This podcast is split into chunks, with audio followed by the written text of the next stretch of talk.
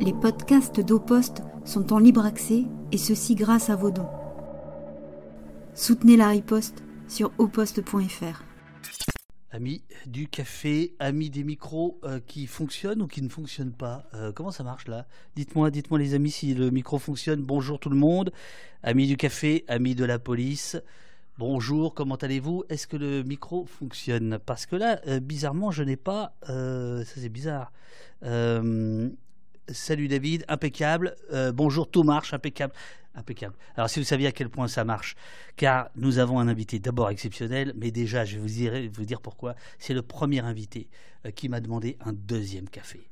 Et ça, et ça, c'est quand même la marque des grands. Euh, c'est la marque des grands. Ronnie Broman est avec nous. Et là, euh, quand je lui ai proposé un second café, il m'a dit oui. Et on a parlé des bienfaits du café en attendant la fin du générique. Attention, dans quelques secondes, vous êtes à l'écran. Ronnie Broman Attention, hop, voilà. Bonjour. Bonjour. Ça va bien? Ça va, comme on peut aller dans cette période un petit peu hivernale, euh, à tous les sens du terme. À tous les sens du terme? Qu'est-ce qui, qu'est-ce qui vous fait le plus froid en ce moment? Euh, La nouvelle du jour, c'est-à-dire euh, la loi immigration. Oui. Mais aussi les nouvelles du moment, c'est-à-dire en particulier la guerre de Gaza. Oui et puis quelques autres conflits qui ont été en quelque sorte euh, masqués, euh, dissimulés, enfin assourdis en tout cas par le fracas de la guerre de, Gaza. bref, un monde qui euh, est assez consternant depuis quelque temps et sans que ça semble s'arranger. Alors je vais vous demander excusez-moi, de vous mettre un tout petit peu plus sur votre gauche. Ah, sur ma gauche Non, sur votre droite. Voilà. Ça vous va sur de vous mettre sur votre droite Sur ma droite, à moi, ça me va. ça va Oui, oui. vous, avez, de la marge, quoi. J'ai un peu de marge encore. Euh, justement, l'invitation euh, que je vous ai faite et que vous avez acceptée, je vous en remercie infiniment. Euh, parce qu'il se trouve qu'on s'est vu croiser dans une autre vie. Il y a une. Voilà, me souvenais qu'on s'était croisés. donc, quand je vous ai écrit, ça a fait tilt. Et donc, c'est super. Je suis vraiment très heureux de, de vous accueillir pour parler effectivement de, de, de Gaza, de l'humanité d'Israël. Euh, mais euh, voilà, euh, hier on a suivi en direct les, débats et le vote à l'Assemblée. qu'est-ce que qu'est-ce que vous retenez en fait À la fois, il y a le jeu politique, il y a cette cette imposition de l'extrême droite du débat, il y a le sens de cette loi, il y a la portée de cette loi. qu'est-ce que vous retenez vous? Ben je retiens que la radicalisation droitière de la France dans un mouvement qui est d'ailleurs beaucoup plus euh, général, qui est celui de l'Europe et d'une bonne partie du monde, euh, même euh, en réalité, donc ça déborde les enjeux purement locaux, et que cette radicalisation droitière est, est à l'œuvre et semble ne pas pouvoir s'arrêter. Hier soir, je, en même temps que je, suivais d'un peu loin la loi immigration, j'ai dit d'un peu loin parce que j'étais persuadé qu'elle allait, qu'elle allait passer, que j'avais envie de m'éviter les affres de cela. Je regardais aussi quelques extraits des derniers discours de, Trump, qui est en train de marcher euh, tranquillement vers la reprise du pouvoir aux États-Unis. Et Trump qui tient des propos pratiquement euh, nazis dans des euh, assemblées, des, des, meetings, où là aussi la question de l'immigration mexicaine, salvadorienne, pour, enfin disons centra-américaine, pour l'essentiel, est présenté comme euh, un poison qui est en train de contaminer le sang des Américains.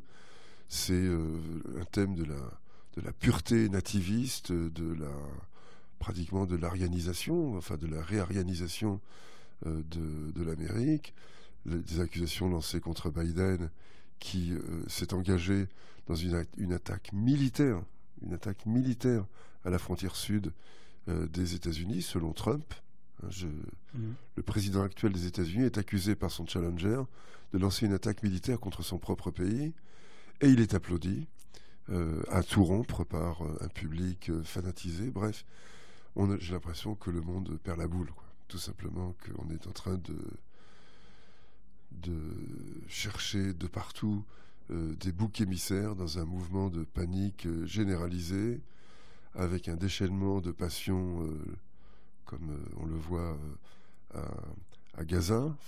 l'attaque du 7 octobre était atroce. les, les horreurs commises par le Hamas ne pouvaient pas être justifiées par la colonisation. les attaques israéliennes qui s'en sont suivies ne pouvaient pas se justifier des atrocités commises par le 7, par le 7 octobre. Mais là, on est dans quelque chose qui est hors sol. Alors, comme je vous ai dit, euh, Ronnie, comme je vous ai dit, ici, il n'y a pas de météo, il n'y a pas de publicité, donc on a tout le temps. Euh, donc, évidemment, on va parler de, du, du, du, du 7 octobre. Euh, je voulais juste vous indiquer, c'est une, une, connerie, mais c'est pas pour nous. nous. Nous subissons un raid, mais un raid amical. Ne vous inquiétez pas. nous sommes, comme vous le savez, sur opos.fr et sur Twitch. Et sur Twitch, quand quelqu'un termine une émission, il a la possibilité de dire à ceux qui, avec qui fait l'émission, qui le regarde, euh, bah tiens, allons voir, euh, allons voir Ronnie Broman. Et donc, il y a tout d'un coup 900 personnes qui viennent d'arriver d'Ost Politique, que je salue.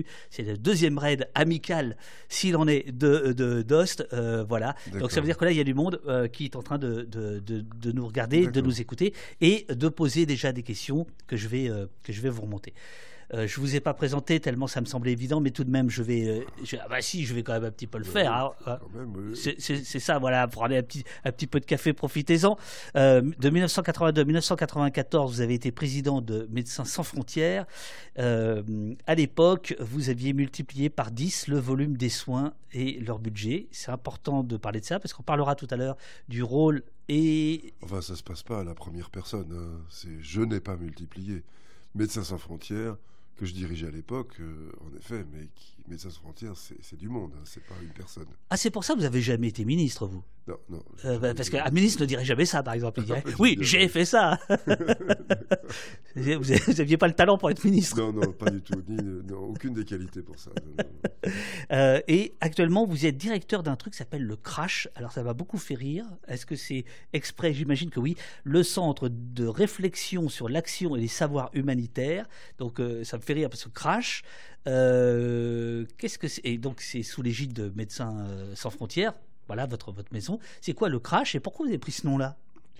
Ça, c'est moi qui ai euh, baptisé cette, ce, petit groupe de travail qui est une sorte de think tank interne de MSF, chargé de. On est une petite équipe hein, de six personnes, chargé d'animer la discussion et le débat critique interne de représenter MSF et de faire des ponts avec euh, le monde de la recherche et de l'université, parce qu'on a besoin de se nourrir des acquis ou des réflexions, des questions posées par les sciences sociales, mhm. pour, euh, pour nourrir notre réflexion et notre action à, à MSF, et d'assurer du conseil et de la formation du conseil en positionnement opérationnel, en positionnement public, c'est-à-dire euh, quels sont les, les, cours d'action, quels sont les, les cours d'action, je parle, c'est pas la bourse, hein, le, course of action plutôt, c'est un, peu, un, un, anglicisme. Quelles sont les meilleures voies ou quelles qui nous paraissent les, les, les, orientations préférables sur le plan de l'action à mener sur le terrain, dans telle ou telle circonstance, euh, en, dans telle ou telle région, et euh, également en, matière de positionnement euh, public, c'est-à-dire quels sont les mots à choisir, par exemple, comment se positionner euh, aujourd'hui face à la guerre de, Gaza. Je dis bien, nous formons du, conseil. Les dirigeants de MSF prennent ou jettent ou s'inspirent partiellement de nos conseils, mais non pas les suivre. Nous ne sommes pas l'éminence grise de MSF. Nous sommes simplement une instance qui contribue à la régulation des opinions, des discussions, etc. Et euh, donc c'est une. Je crois qu'il y a le directeur de MSF qui vient de vous euh, de vous appeler parce que j'ai entendu votre téléphone qui, vient de sonner. Ah bah, désolé, désolé. Il est en train de dire non attends qu'est-ce que tu racontes Donc on est une, une drôle d'institution. Je crois que c'est euh, à ma connaissance unique dans le monde associatif ou le monde, dans le monde disons du, des petites entreprises aussi. C'est une instance critique interne qui a euh, pour but de renforcer l'action, mais qui ne ménage pas ses critiques lorsque euh, elle en a. Alors à un moment, le, directeur de MSF nous a demandé de nous signaler par euh, un, nom, une sorte de département interne de, MSF, mais il fallait qu'on ait un nom comme d'autres s'appellent les opérations, la communication, les ressources humaines, la, les finances, etc. qu'est-ce que on était? Et moi, alors, on est associé ici, ce qui me rappelle des souvenirs de jeunesse, puisque je suis un vieux 68 art. Les... Vous avez occupé euh, j'ai participé à l'occupation de Sancier, oui, bien sûr. Ah ouais, donc là, c'est retour sur les lieux du crime. Oui, oui, tout à fait. Et ça fait longtemps que j'étais pas revenu, pas revenu ici. Ah oui, il reste un peu d'esprit. Euh, un petit peu, je vois, un peu d'esprit contestataire. Contestataire ici, voilà. Et donc, à l'époque, il y avait les comités révolutionnaires d'initiative culturelle, les comités révolutionnaires d'action euh, coopérative, le CRIC, le CRAC, le CROC, le CRUC, euh, etc. Et j'ai d'abord cherché un acronyme de, de, de, de genre-là, une espèce de vieux de vieux trucs de 68 heures sur le retour. Et j'ai trouvé un truc euh, crash, crash, euh, euh, action et savoir humanitaire. Ça collait bien. Et donc depuis, ça fait maintenant plus de 25 ans que c'est intitulé comme ça et ça marche bien. Oui, mais est-ce que est-ce qu'il y, a un sous-texte? Est-ce que c'est l'humanité qui euh, qui va à son crash? Est-ce que c'est l'humanitaire euh, qui risque le crash? Ou pas du tout C'est simplement. Non, non, faut pas surinterpréter. Non, c'est un clin d'œil, c'est tout. Un clin d'œil. Là, c'est pas un clin d'œil, c'est euh, quelqu'un de, chez vous, enfin en tout cas de oui de l'équipe médicale de MSF à Gaza, qui écrivait hier sur le site de MSF euh, il s'appelle Chris Hook, il est responsable de l'équipe. Le service des urgences de l'hôpital Nasser est complètement saturé et les nouveaux patients sont soignés à même le sol. Les médecins enjambent les corps des enfants morts pour soigner d'autres enfants qui mourront de toute façon. Ben voilà, c'est une bonne, euh, un bon résumé de la situation euh, désespérante et révoltante dans laquelle se trouvent les équipes médicales palestiniennes et les équipes médicales étrangères qui viennent les épauler. Euh, je signale au passage que le gros du travail, l'immense majorité du travail médical est assuré par des équipes médicales palestiniennes et que nous sommes là pour euh, compléter, euh, boucher quelques trous ici et là, épauler nos collègues palestiniens, mais que c'est derrière eux que, ou à côté d'eux que nous agissons. Mais ce qui est dit là aurait pu être dit déjà il y a 15 jours, il y a, un mois, il y a un mois et demi. Euh, Gaza était déjà en situation de blocus, donc dans une situation de relative pénurie. Euh, par exemple, MSF avait un service de brûlé avant euh, l'attaque, avant la, guerre déclenchée par le 7 octobre. Et ce service de brûlé était une conséquence directe euh, parce que c'était une compétence qui manquait euh, localement, c'est pour ça que nous l'avons apportée, et c'était une conséquence directe du blocus, parce que le blocus entraînant des pénuries d'électricité euh, quotidiennes et pour une bonne partie de la journée, avait poussé les gens à s'éclairer à la lampe à pétrole et à la bougie, ce qui entraîne immanquablement, surtout en, milieu urbain, des incendies impossibles à contrôler avec de graves brûlures. Et donc il y avait en quelque sorte une épidémie de brûlure. Euh, techniquement, même on peut parler d'épidémie pour ce genre d'événements médicaux. Une épidémie de brûlure qui, avait, euh, qui nous avait conduit à proposer euh, au ministère de la Santé la mise en place de ce service de, de brûlé. Donc il y avait déjà des débordements de ce type-là, comme il y avait aussi des problèmes médicaux gravissimes liés non pas à l'ordinaire de la vie, la vie normale est marquée par des incidents médicaux, naturellement. Mais là, c'était autre chose. Je pense en, particulier à une épidémie également d'ostéomyélite, euh, qui était donc des infections osseuses euh, liées aux, blessures causées par les snipers qui avaient tiré sur les manifestants des marches du retour en 2018-2019, qui avaient notamment euh, tiré sur dans, les genoux. Hein, euh, ces, marches ont été marquées par le fait qu'il y avait euh, plusieurs centaines de morts, en gros 230, euh, 240 morts, mais des milliers et des milliers de blessés, dans une proportion qui ne laissait aucun doute sur le fait que les tirs étaient destinés à faire des blessés et notamment des blessés articulaires, des balles qui étaient tirées notamment dans les genoux. Donc des mutilations en réalité. Donc voilà, créer des handicapés et donc affaiblir euh, la, société. Et ces, handicaps sont bien réels, malheureusement. Donc, ce sont soit des amputations liées à des gangrènes, euh, des, dégâts osseux absolument impossibles à, redresser, à, réparer, soit des infections osseuses suppurantes qui causent des douleurs épouvantables, qui affaiblissent les gens, qui sont résistantes aux antibiotiques parce que traitées de multiples façons. Et très, très... Les ostéomyélites, c'est toujours un... déjà même, même ici, c'est déjà très difficile à traiter dans des conditions d'hygiène défaillantes comme c'est le cas à Gaza. Ça l'est encore plus. Donc voilà, déjà, et on pourrait citer bien d'autres choses, des, difficultés alimentaires, du chômage, euh, mm. euh, des difficultés même de production agricole. Gaza était une, une, entité dans laquelle des productions agricoles étaient euh, relativement florissantes, mais dans le contexte du blocus, des difficultés de sortie, le gâchis des productions agricoles, le fait que toute la frontière avec Israël est régulièrement arrosée de, de le, contraire d'un engrais. Euh, excusez-moi, c'est l'heure matinale qui fait. Oui, parce que il faut il faut préciser, euh, René, que euh, m'avait dit bonne nouvelle, l'invitation, mauvaise nouvelle, c'est tôt le matin. C'est ça. J'aurais pas, j'aurais fait l'après-midi. je comprends, je comprends l'idée du matin, mais c'est moi, c'est pas mon rythme préféré. Donc l'inverse de, l'engrais, c'est quoi le, le, désherbant? Voilà, exactement. Les désherbants, les des défoliants, des désherbants, pour euh, éclaircir cette zone frontalière, en faire un véritable no man's land, ce qui permet euh, à l'armée israélienne de surveiller mm. constamment euh, les mouvements des Palestiniens, surtout près de, près de la frontière.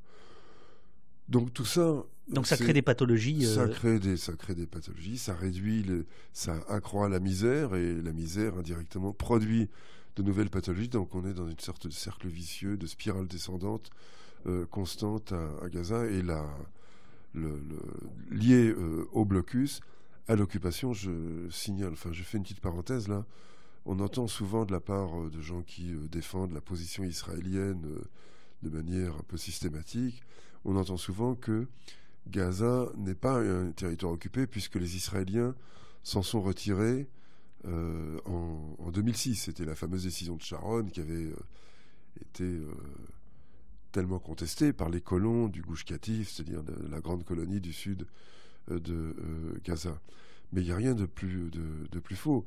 Euh, en effet, il n'y a plus de colons à l'intérieur de Gaza, mais Israël occupe toujours Gaza dans la mesure où la frontière terrestre, la, bordure maritime, l'espace aérien et le sous-sol sont intégralement contrôlés par Israël, je dis bien intégralement, y compris les télécommunications, la pêche, les, tous les mouvements, les, rares mouvements de sortie de Gaza, c'est-à-dire qui concerne en gros 15 à 20 000 euh, travailleurs qui sont maintenant à nouveau bouclés, mais qui pouvaient euh, sortir de Gaza pour aller travailler en Israël, étaient très étroitement contrôlés euh, également, et 20 000 sur plus de 2 millions de personnes, on voit quelle, quelle proportion. Donc Gaza était effectivement la prison à ciel ouvert que l'on décrit, c'est devenu un peu une formule toute faite, mais c'est une réalité matérielle, psychologique, économique une réalité humaine qu'il faut garder à l'esprit pour comprendre ce qui s'y passe. Euh, justement, euh, alors je ne voudrais pas qu'on fasse de, comparaison macabre, mais euh, il, faut, il faut peut-être. C'est-à-dire que vous avez cité à l'instant le, ministère de la Santé, donc c'est le ministère de la Santé du Hamas, hein, voilà, qui a annoncé hier, dans, en tout cas c'est la Croix qui, qui a donné ce chiffre, les opérations militaires israéliennes auraient fait euh, selon le ministère de la Santé, 19 667 morts et 52 586 blessés. Ça, c'est les chiffres d'hier, enfin, euh, arrêtés hier. Euh, si on comparait à la population française, ce serait de l'ordre de 300 000 morts. Oui, ça, même plus, plutôt, plutôt 400 000 que. Plutôt 400 000. C'est un facteur 30, en gros, donc. oui, c'est dans ces eaux-là. Et d'ailleurs, vous remarquerez que cette comparaison, c'est-à-dire le fait de rapporter les chiffres de mortalité de Gaza à, par exemple, la population française, euh, avait été opéré quand il s'agissait des victimes israéliennes, hein, les 1400 puis 1200 euh, victimes euh, israéliennes avaient été rapportées à la population française et on entendait fréquemment. Et d'ailleurs, c'est pas stupide, enfin ça se justifie tout à fait, que ce serait l'équivalent de plus de 10 000 morts en France, ce qui était censé susciter l'effroi. voilà, susciter l'effroi et, justifier. Je vous en prie. Et justifier la violence de la réaction israélienne à une telle euh, agression, avec le, le, mantra du droit à Israël à se défendre, etc. Il faudra qu'on y revienne parce que ce droit à se défendre mérite d'être Bien sûr, bien sûr, bien sûr, on va, l'aborder. Mais le, cette comparaison, cette mise en relation de la population et du nombre de victimes n'est plus de mise. Aujourd'hui, vous n'entendez plus euh, que euh, si on rapportait le chiffre des victimes de Gaza à euh, la population française, on sera à 200 000, puis 250 000, puis 300 000, et aujourd'hui 400 000 morts. Et ben c'est pourtant aussi une réalité qu'il faut avoir à l'esprit. C'est une amputation démographique démente. Un, niveau de perte par rapport à la population qui est absolument effroyable. Et cela en, à peine plus de deux mois de guerre. Et cette guerre n'est pas terminée au moment où nous parlons. Et n'oublions pas que euh, les morts recensés pour l'instant, c'est du décompte de cadavres. Euh, qui se fait à l'unité près, euh, ce, qui prête un peu, mm. non pas à sourire, mais à quelques, à quelques scepticismes. Mais disons, en gros, ce sont des chiffres dont l'ordre de grandeur n'est pas à remettre en question. D'ailleurs, il est accepté, il n'est pas contesté par les autorités israéliennes. Hein. vous remarquerez qu'à aucun moment euh, les, les militaires, enfin les soldats, enfin l'armée israélienne, les autorités politiques israéliennes ne contestent ce, chiffre. Il est exact, enfin en tout cas dans son ordre de grandeur, comme il a toujours été. Les bilans de mortalité des différentes guerres israélo-palestiniennes à Gaza n'ont jamais fait l'objet de euh, controverses, de disputes. On est d'accord. Là où il y a des accords, c'est sur les proportions respectives de combattants du Hamas, de terroristes avec ou sans guillemets, et euh, de populations civiles. Là, il y a naturellement dispute. Euh, les Israéliens gonflent, ou en tout cas ont tendance naturellement à gonfler le chiffre des combattants du Hamas, à diminuer celui des, entre guillemets, victimes collatérales, des civils. Et de l'autre côté, c'est le, le contraire.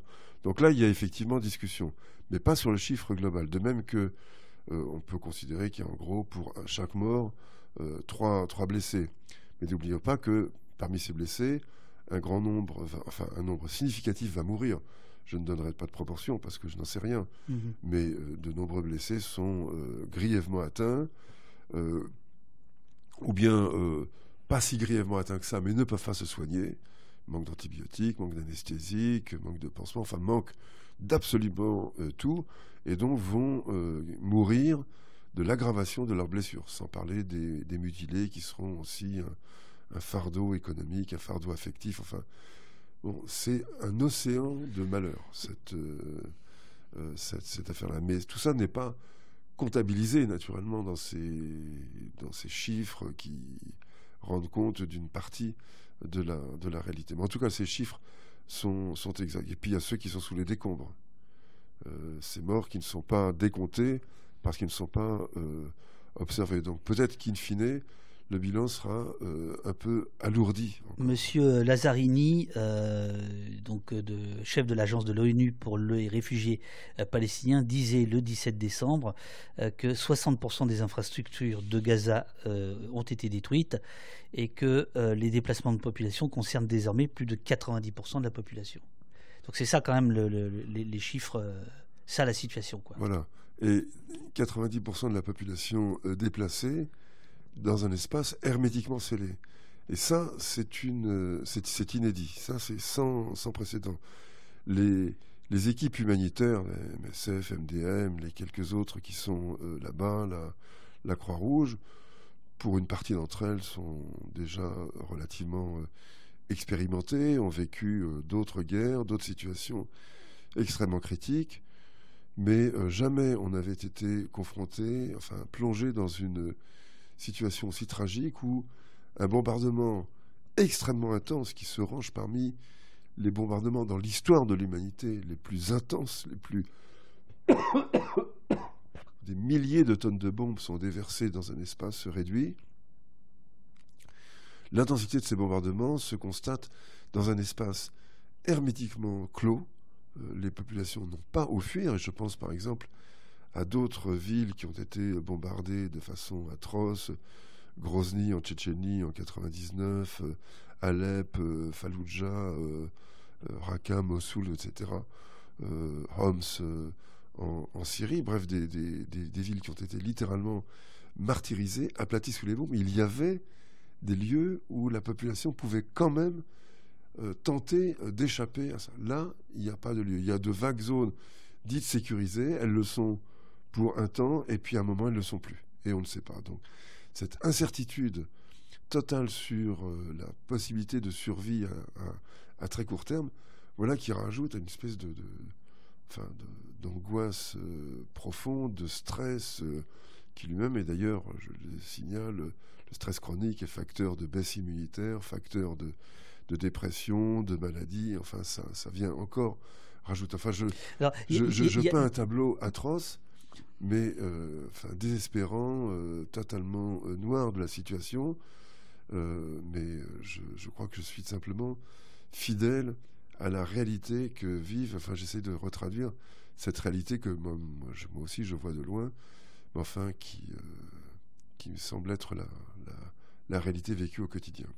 Le, les raisons de, de, ce, de ces bombardements massifs, répétés, denses, euh, elles sont probablement militaires, mais comment vous expliquez que euh, on arrive à cette situation qui est totalement inédite?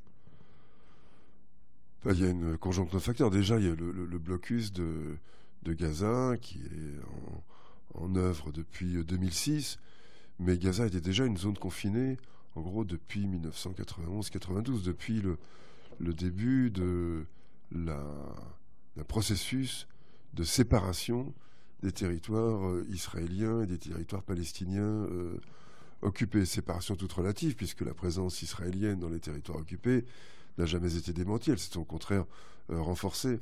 Ils ont l'individualisation de ce territoire par les discussions de Madrid puis d'Oslo, a abouti à une restriction de circulation entre Cisjordanie et Israël et entre Gaza et Israël, disons, intra, intramuros, en tout cas, restriction de circulation pour les Palestiniens.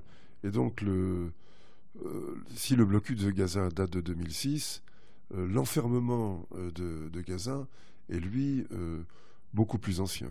Je, mentionne ça parce que je pense que ça euh, euh, ça a des conséquences sur la façon dont les Palestiniens de Gaza se représentent les Israéliens. Parce qu'en gros, pour la génération des moins de 35 ans, c'est-à-dire l'immense majorité des habitants de Gaza, les Israéliens n'apparaissent, à l'exception de ceux qui vont travailler en Israël, qui sont une toute une infime minorité, mais pour l'immense majorité de la population de Gaza, un Israélien, c'est un au mieux un soldat. Un soldat, ça reste encore un être humain.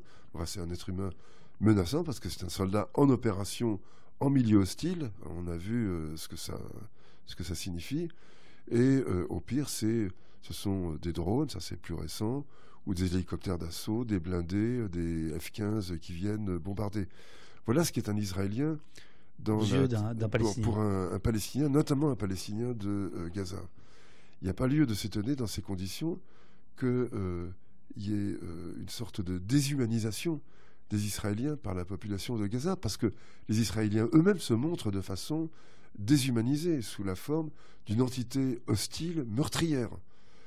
Alors, euh, voilà, voilà cette macération mentale dans laquelle se trouve la population palestinienne, en tout cas concernant les relations avec les Israéliens, qui sont, je le rappelle encore une fois, parce qu'on ne le dira jamais assez, une puissance occupante ce qui nous amène à mettre en question ce mantra selon lequel euh, Israël a le droit de se défendre, mantra qui ne manque jamais d'être renouvelé, réactivé, dès lors qu'Israël passe à l'attaque euh, quelque part, que ce soit au Liban ou euh, dans, les, territoires. là, il faut d'ailleurs faire une nuance. Quand Israël est attaqué depuis le Liban, par le Hezbollah, naturellement, le droit à se défendre peut être légitimement invoqué. C'est le droit international, euh, c'est dans la charte des Nations Unies. Vous recevez, euh, vous, êtes euh, attaqué par un pays voisin, le droit de rétorquer, de répliquer en, contre-attaquant ce pays voisin est inscrit dans la charte et reconnu par tous. Il n'y a pas de discussion là-dessus. La seule discussion porte sur la proportionnalité de la réponse qui doit être en rapport avec l'attaque à laquelle vous répliquez. En revanche, quand vous êtes dans un territoire occupé, le droit de se défendre n'a aucun sens. Vous ne vous défendez pas, vous attaquez, vous occupez. Ceux pour qui le droit de se défendre devrait être invoqué, ce sont les Palestiniens.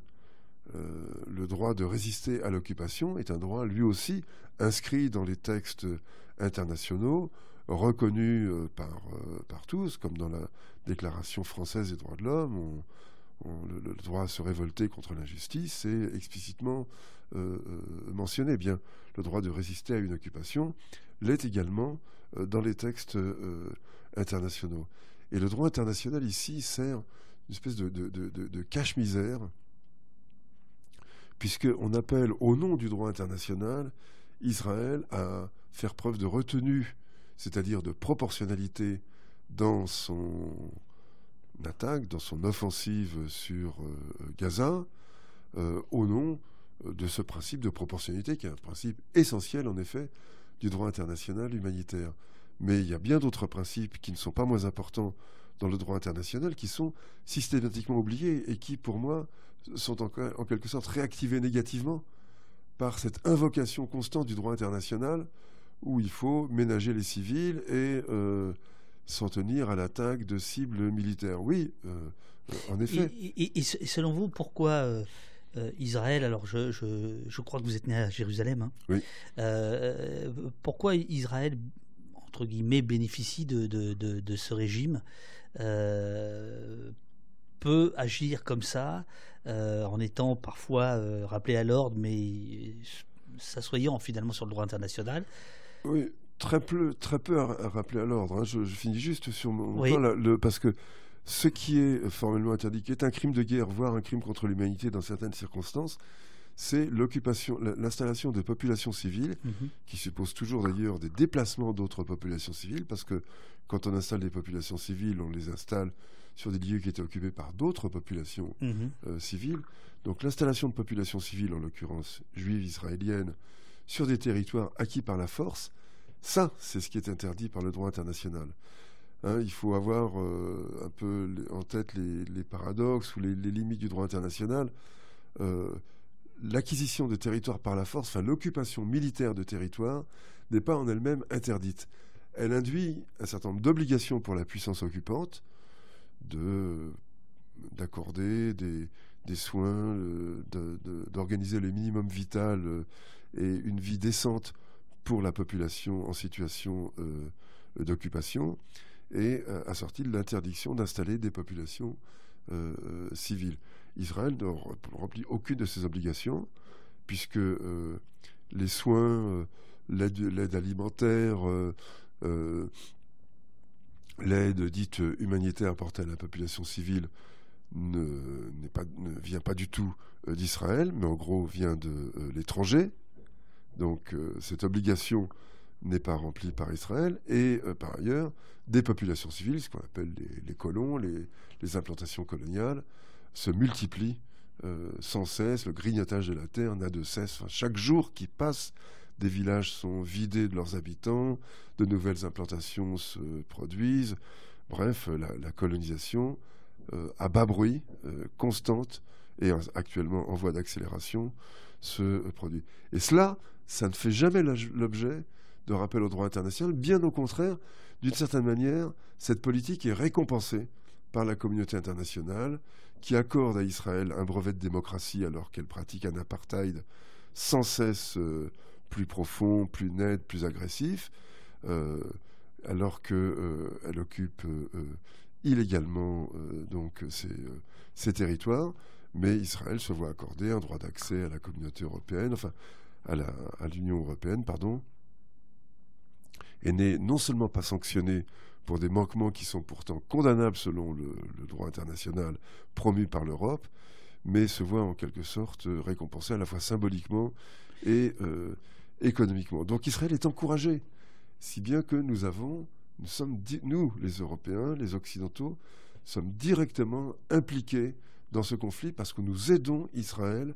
J'insiste là-dessus parce que c'est extrêmement important et je pense que ça répond aussi partiellement à la question à laquelle je n'ai pas encore répondu. Pourquoi Mais euh, comme Game, euh, Game euh, pose la même question, je vous la repose. Comment Alors lui, c'est spécifiquement la France. Comment la France peut soutenir ce genre de régime? Donc voilà, allez. Euh, Ben, la France soutient ce genre de régime depuis longtemps, à l'unisson de l'Europe. Malheureusement, un virage a été pris, disons, entre, disons, dans les années 2000, après l'ère Chirac, qui était la, poursuite de la politique traditionnelle inspirée par De Gaulle, reprise par Mitterrand, d'équilibre entre les aspirations des uns et des autres, les aspirations de euh, l'État israélien à être reconnu comme légitime et sûr dans euh, l'espace moyen-oriental, et les aspirations des euh, Palestiniens à avoir eux aussi un État reconnu comme légitime et sûr, etc. Et la balance était tenue à peu près également entre ces aspirations, ce qui inspirait un certain respect, une certaine considération et donnait à la, France une, voix mmh. euh, singulière, puisque la France était la seule démocratie membre permanente du Conseil de sécurité à tenir cette position, ce qui lui donnait un, profil très particulier. Il n'y avait pas d'équivalent euh, dans le monde de ça. Eh bien, en gros, depuis Sarkozy et Hollande et, et, maintenant euh, l'ère euh, Macron, cela est révolu. C'est terminé. Bah, c'est-à-dire que maintenant, on est passé à l'heure du soutien inconditionnel. Du soutien quasi inconditionnel, même s'il est de plus en plus embarrassé. Notons-le quand même, parce que ça devient vraiment difficile de justifier la défense d'une politique aussi sauvage, aussi violente euh, que celle d'Israël sur Gaza. N'empêche, c'est encore au nom du droit à se défendre, au nom du, des intérêts légitimes d'Israël, que cette position est tenue, même si elle est avec plus d'embarras et plus de retenue. Alors pourquoi? Euh, Là, on spécule. Hein. Là, ce, sont, ce sont, des hypothèses, naturellement. Je pense que c'est au croisement de plusieurs, euh, de plusieurs causes. Il y a d'une part l'effet génocide. Hein, je le dis bien sûr, froidement. Bien, sûr, bien sûr. La mémoire, euh, la mauvaise conscience, la mémoire coupable de, la Shoah, de Pétain, de la déportation des Juifs de France, et plus largement d'ailleurs de la déportation des Juifs d'Europe. Hein. Regardons euh, les pays où ça a été particulièrement violent, disons l'Allemagne et la Hollande, qui sont les deux piliers de la politique israélienne euh, en Europe, qui sont les défenseurs les plus ardents, les plus intransigeants d'à peu près n'importe quelle décision euh, politique euh, israélienne. En Hollande, presque 95% des juifs hollandais ont été exterminés, terminés à, Treblinka, et pas la peine de, gloser sur l'exemple allemand. Ce qui explique que les affaires d'Israël sont presque des affaires intérieures, mmh. allemandes et hollandaises. Euh, ce qui explique les réactions euh, totalement, euh, comment dire, asservies des diplomaties hollandaises et allemandes, asservies à la diplomatie, à la politique israélienne. Donc, bon, là, l'effet génocide, on le voit. Je rappelle d'ailleurs que Israël n'est pas le seul pays pour lequel se, se passe l'effet génocide. Il y a également le Rwanda qui bénéficie de cet effet-là aussi. Le Rwanda est dirigé par une dictature euh, implacable euh, euh, sous l'égide de, Paul Kagame, qui est quand même au pouvoir depuis 30 ans et pour encore 10 ou 15 ans, qui a pris le pouvoir donc à la suite du génocide Tutsi. Génocide dont les, caractéristiques sont absolument indiscutables. mmh, génocide reconnu, qui a été, comme tout génocide, absolument atroce, absolument immonde.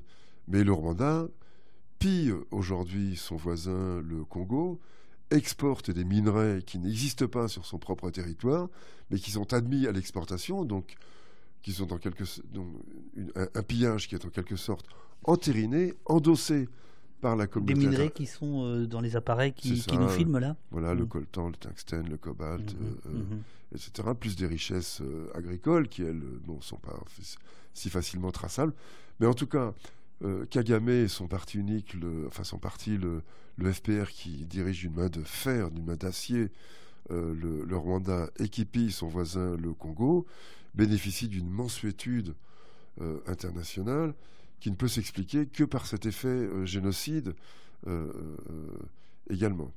Donc je voulais simplement signaler qu'Israël n'était pas le seul pays qui pouvait bénéficier de ça, mais il est disons, le pays le plus en relief pour des raisons évidentes dans, dans, cela. Il y a également la question coloniale qui n'a jamais été totalement métabolisée, totalement mise à distance, disons, et on, on reconnaît en Israël une population qu'on estime, à mon avis de façon très discutable, mais enfin c'est peu importe, qu'on estime plus proche sur le plan civilisationnel. Donc il y a une espèce de, un peu comme euh, au moment de l'invasion de l'Ukraine, on entendait des commentaires euh, pour justifier l'extraordinaire mobilisation en faveur des Ukrainiens. Dans toutes les gares, les aéroports d'Europe, il y avait bienvenue aux Ukrainiens, enfin des choses qu'on n'avait jamais vues pour d'autres populations victimes d'une guerre ou d'une agression. Euh, chrétiens qui vivaient dans des immeubles qui ressemblaient, qui parcouraient des rues qui ressemblaient aux, rues euh, européennes, étaient vêtus euh, entre guillemets comme nous, etc. Donc cette mmh. proximité, cette familiarité visuelle, graphique, si l'on veut, joue en Israël comme elle joue, elle a joué pour l'Ukraine également. Donc je pense qu'il y a euh, cette. Euh, euh, mais est-ce que vous voulez, est-ce que vous, vous allez jusqu'à dire que, par exemple, pour l'extrême droite, qu'elle soit française ou européenne, Israël, c'est aussi l'image du, pays colonisateur, et donc, par exemple, les nostalgiques de l'Algérie française pourraient se retrouver. Alors, en plus de ça, il y aurait la haine de, de, de, de l'arabe. Est-ce que vous pensez que ça, par exemple, ça explique aussi une partie de la population, le soutien d'une partie de la population, ou, ah là on est dans, dans, du, dans du détail? Euh, Enfin non, je pense que c'est pas du détail. il me semble que c'est, moi, il, est frappant de voir que euh, il y a eu pendant longtemps une extrême droite qui était euh, européenne, hein, mais également française, qui était aux côtés des Palestiniens par euh, haine des, Juifs, donc qui était antisioniste par euh, antisémitisme. Donc l'antisionisme antisémite existe. Euh, on, en parlera tout à l'heure. Ça me semble très important de parce qu'évidemment, quand on parle de tout ça, on marche sur des œufs et c'est important qu'on regarde ces œufs-là. mais, mais, gardons ça pour, un peu après si vous avez le temps. Bien hein. sûr, bien sûr. Voilà. Mais il y a aussi toute une tradition d'extrême droite, y compris antisémite, y compris euh, négationniste, qui euh, est pro-israélienne. Je rappelle que Le Pen, à sa grande époque, à sa grande époque poujadiste, où il, il proférait des insanités antisémites euh, à, tour de bras, était pro-israélien, y compris au moment de l'attaque israélienne de l'Égypte en 1956. le Pen était prêt à s'engager dans les troupes euh, françaises pour aller euh, attaquer l'Égypte. Euh, Parce que la haine de l'arabe est plus forte que la haine du juif C'est ça, c'est un concours de détestation, purement et simplement. Hein, et, la haine de l'arabe et la haine du juif ne, ne, relèvent pas exactement des mêmes, des mêmes ressorts. la haine de l'arabe est une haine méprisante, est une haine distante. La haine du, du, juif est une haine plus, plus composite. Euh, où on a peur, euh, entre guillemets, des élites juives, de la contamination juive, de, du, même qui n'est pas tout à fait identique, puisqu'il se dissimule. Il a l'air de, ressembler à tout le monde, mais il mm, cache d'autres choses. Donc il y a une sorte de vague complexe d'infériorité qui, qui contraste avec le complexe de supériorité des blancs vis-à-vis des populations de couleur euh, lointaines, alors que le juif, lui, euh, il, est dans, il est une minorité non détectable euh, immédiatement. Est-ce que j'ai une tête de juif, moi, par exemple? Pas vraiment, enfin, je, je, ne crois pas. est-ce que, qu'est-ce que ça veut dire avoir une ça tête veut dire, de juif Bien sûr, bien sûr, bien sûr. Tandis qu'avoir une tête d'arabe, ça veut dire quelque chose. Donc, une espèce de reconnaissance immédiate. Hmm. Bref, euh, il y a une, proximité euh, phénotypique, disons, qui se joue avec les Israéliens et qui favorise euh, cela également. La revanche de la guerre d'Algérie, une espèce de réaction mimétique qui assimile les attentats du Bataclan, de Nice, de, de Toulouse, aux attaques du 7 octobre en, en, Israël. Voilà, tout cela, je pense, euh, joue en effet en faveur euh, euh, d'Israël. Et je vous ai servi un petit peu d'eau dans des magnifiques tasses au poste. N'hésitez pas, n'hésitez pas, n'hésitez pas. Euh, euh, reprenez euh, votre votre respiration. il, se trouve qu'on n'a pas fait exprès. Le jour où on avait calé le rendez-vous, on ne savait pas qu'aujourd'hui même, l'ONU allait une nouvelle fois examiner sa demande au nom de, cesser le feu. On sait que les États-Unis opposent le veto jusqu'ici. Euh, et donc je reviens à ce qui se passe et, un peu à la, géopolitique. Euh, Joe Biden a dit euh, il y a une semaine à peu près une phrase qui, m'a qui m'a marqué. Et je remercie Pauline qui m'a aidé à préparer l'émission parce qu'elle a retrouvé la phrase. Elle a dit Joe Biden a dit aux Israéliens ne commettez pas les mêmes erreurs que celles que nous avons commises lors du 11 septembre. Pour ça, je réagis par rapport à ce que vous venez de dire sur le, terrorisme qui jalonne comme ça les, la pensée, Joe Biden a dit ne commettez pas les mêmes erreurs que celles que nous avons commises lors du 11 septembre. Il n'y avait aucune raison pour que nous faisions la guerre, nous fassions la guerre en Afghanistan. Euh, est-ce que ça, c'est une lueur d'espoir pour vous, de vous dire, tiens, le président des États-Unis reconnaît euh, une guerre euh, que vous aviez dénoncée en son temps, évidemment, comme quelque chose qui va vers, vers peu d'intelligence Ou est-ce que non, la réelle politique fera que tout à l'heure, les États-Unis probablement ne voteront pas le, le, cessez-le-feu? À l'ONU Moi, je, serais très étonné qu'ils le, le votent maintenant. Peut-être qu'en janvier, quand la situation sera encore un peu plus dégradée, que le fossé entre Israël et ses ultimes défenseurs sera encore un peu plus creusé, euh, je pense que là, les positions se euh, durciront. Mais il me semble que pour l'instant, ça n'est pas encore euh, le cas. Oui, il y a quelques paradoxes. Enfin bon, Biden semble tirer quelques leçons de l'histoire. Enfin, on est maintenant assez grand pour bien voir que les leçons de l'histoire, elles sont à géométrie variable. regardez la, guerre que la France a déclenchée en Libye en 2011. Euh, était totalement folle. Mais bien, euh, elle était exactement, mais en, plus petit, en, mode fractal, disons, c'était à une échelle beaucoup plus réduite, exactement le même, les, mêmes bobards et la même intention que celle des euh, Américains, enfin des Anglo-Américains, disons, mmh. en 2003 en Irak. On, fabrique des motifs d'attaque et ensuite, on attaque euh, au nom de ces motifs qui ont été euh, fabriqués et on déclenche une catastrophe en chaîne euh, qu'on est incapable de maîtriser. En gros, voilà les deux modèles guerre d'Irak en 2003, guerre, guerre d'Afghanistan également d'ailleurs. Et, mais sauf que la guerre d'Afghanistan n'était pas déclenchée par des motifs bidons. Les attaques du 11 septembre, elles ont effectivement eu lieu. Pourquoi donner-elles lieu à l'occupation de l'Afghanistan? Ça, c'est une autre à faire. Ça, c'est l'ubris américaine mm. euh, qui euh, jouait. On va changer de régime, on va installer la démocratie, et puis on va l'installer en, Afghanistan, et on l'installera ensuite euh, dans tout le Proche-Orient, et de proche en proche, dans le monde entier. Enfin, cette folie civilisationnelle, impériale, qui ne s'est jamais, d'une certaine manière, démentie au fil de l'histoire longue, hein, aussi bien des États-Unis que de, l'Europe. Eh bien, on l'a reproduite, en tout cas, cette folie euh, en, 2011. Et maintenant, on prétend dire euh, aux Israéliens qu'il ne faut pas le faire.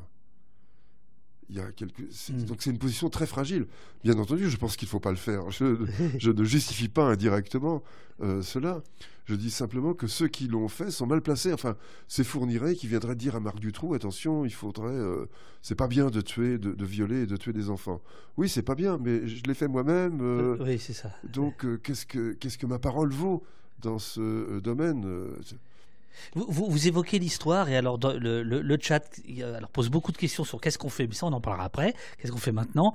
Mais sur l'histoire, il y a aussi euh, des, questions qui sont posées. Euh, la, situation évidemment n'a pas démarré le 7 octobre au petit matin, elle est plus ancienne. Euh, vous évoquez souvent les accords d'Oslo dans les, entretiens que, vous avez donnés ces jours-ci. Roland nous dit est-ce que la création du Grand Israël et la construction du canal Ben Gurion ont-ils, sont-ils une des raisons de, ce conflit. Est-ce que vous remontez plus loin? Est-ce qu'il faut euh, remonter à il y a plus de 2000 ans? Euh, comment on fait pour essayer de comprendre historiquement la genèse de de, de, de, ce qui est en train de se dérouler sous nos yeux? Bah, les, changements d'échelle, notamment d'échelle temporaire, sont toujours utiles à, opérer pour comprendre ce qu'ont les différentes parties en présence.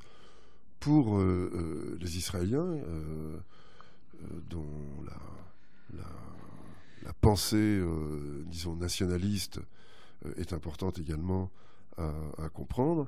Israël n'est pas un fait de conquête militaire, c'est une récupération que l'armée a aidé à euh, opérer. Hein. C'est une rédemption, c'est un renouveau, mais ça n'est pas. Donc c'est une, une, émancipation de la tutelle britannique, puis de la, enfin la tutelle ottomane, puis de la tutelle britannique, mais on récupère une terre qui était en gros le royaume de David d'il y a 2500 euh, ans, euh, qui a été indûment euh, squatterisée par des gens qu'il faut conduire vers la sortie parce que le propriétaire de l'appartement est revenu, donc il reprend ses biens. Mmh. donc une espèce de, droit immémorial, biblique. Il y a aussi la légitimité de la, Shoah. Euh, c'est-à-dire euh, la, blessure euh, atroce infligée au peuple juif, blessure qui n'a pas entraîné sa mort, mais au contraire sa, sa, renaissance sous une forme nationale capable de se défendre, avec l'idée que les juifs n'ont que leur propre force pour assurer leur sécurité. Ça, c'est la mémoire de la Shoah. La mémoire de la Shoah, contrairement à ce qu'on peut dire, ça n'est pas plus jamais ça, au sens où il faut plus jamais que des atrocités se reproduisent ça veut dire plus jamais ça, au sens où nous serons capables de nous défendre la prochaine fois, c'est-à-dire contre les héritiers mmh. euh, des euh, nazis. Hein. Le plus jamais ça, il peut revêtir de nombreuses formes sous une forme très concise.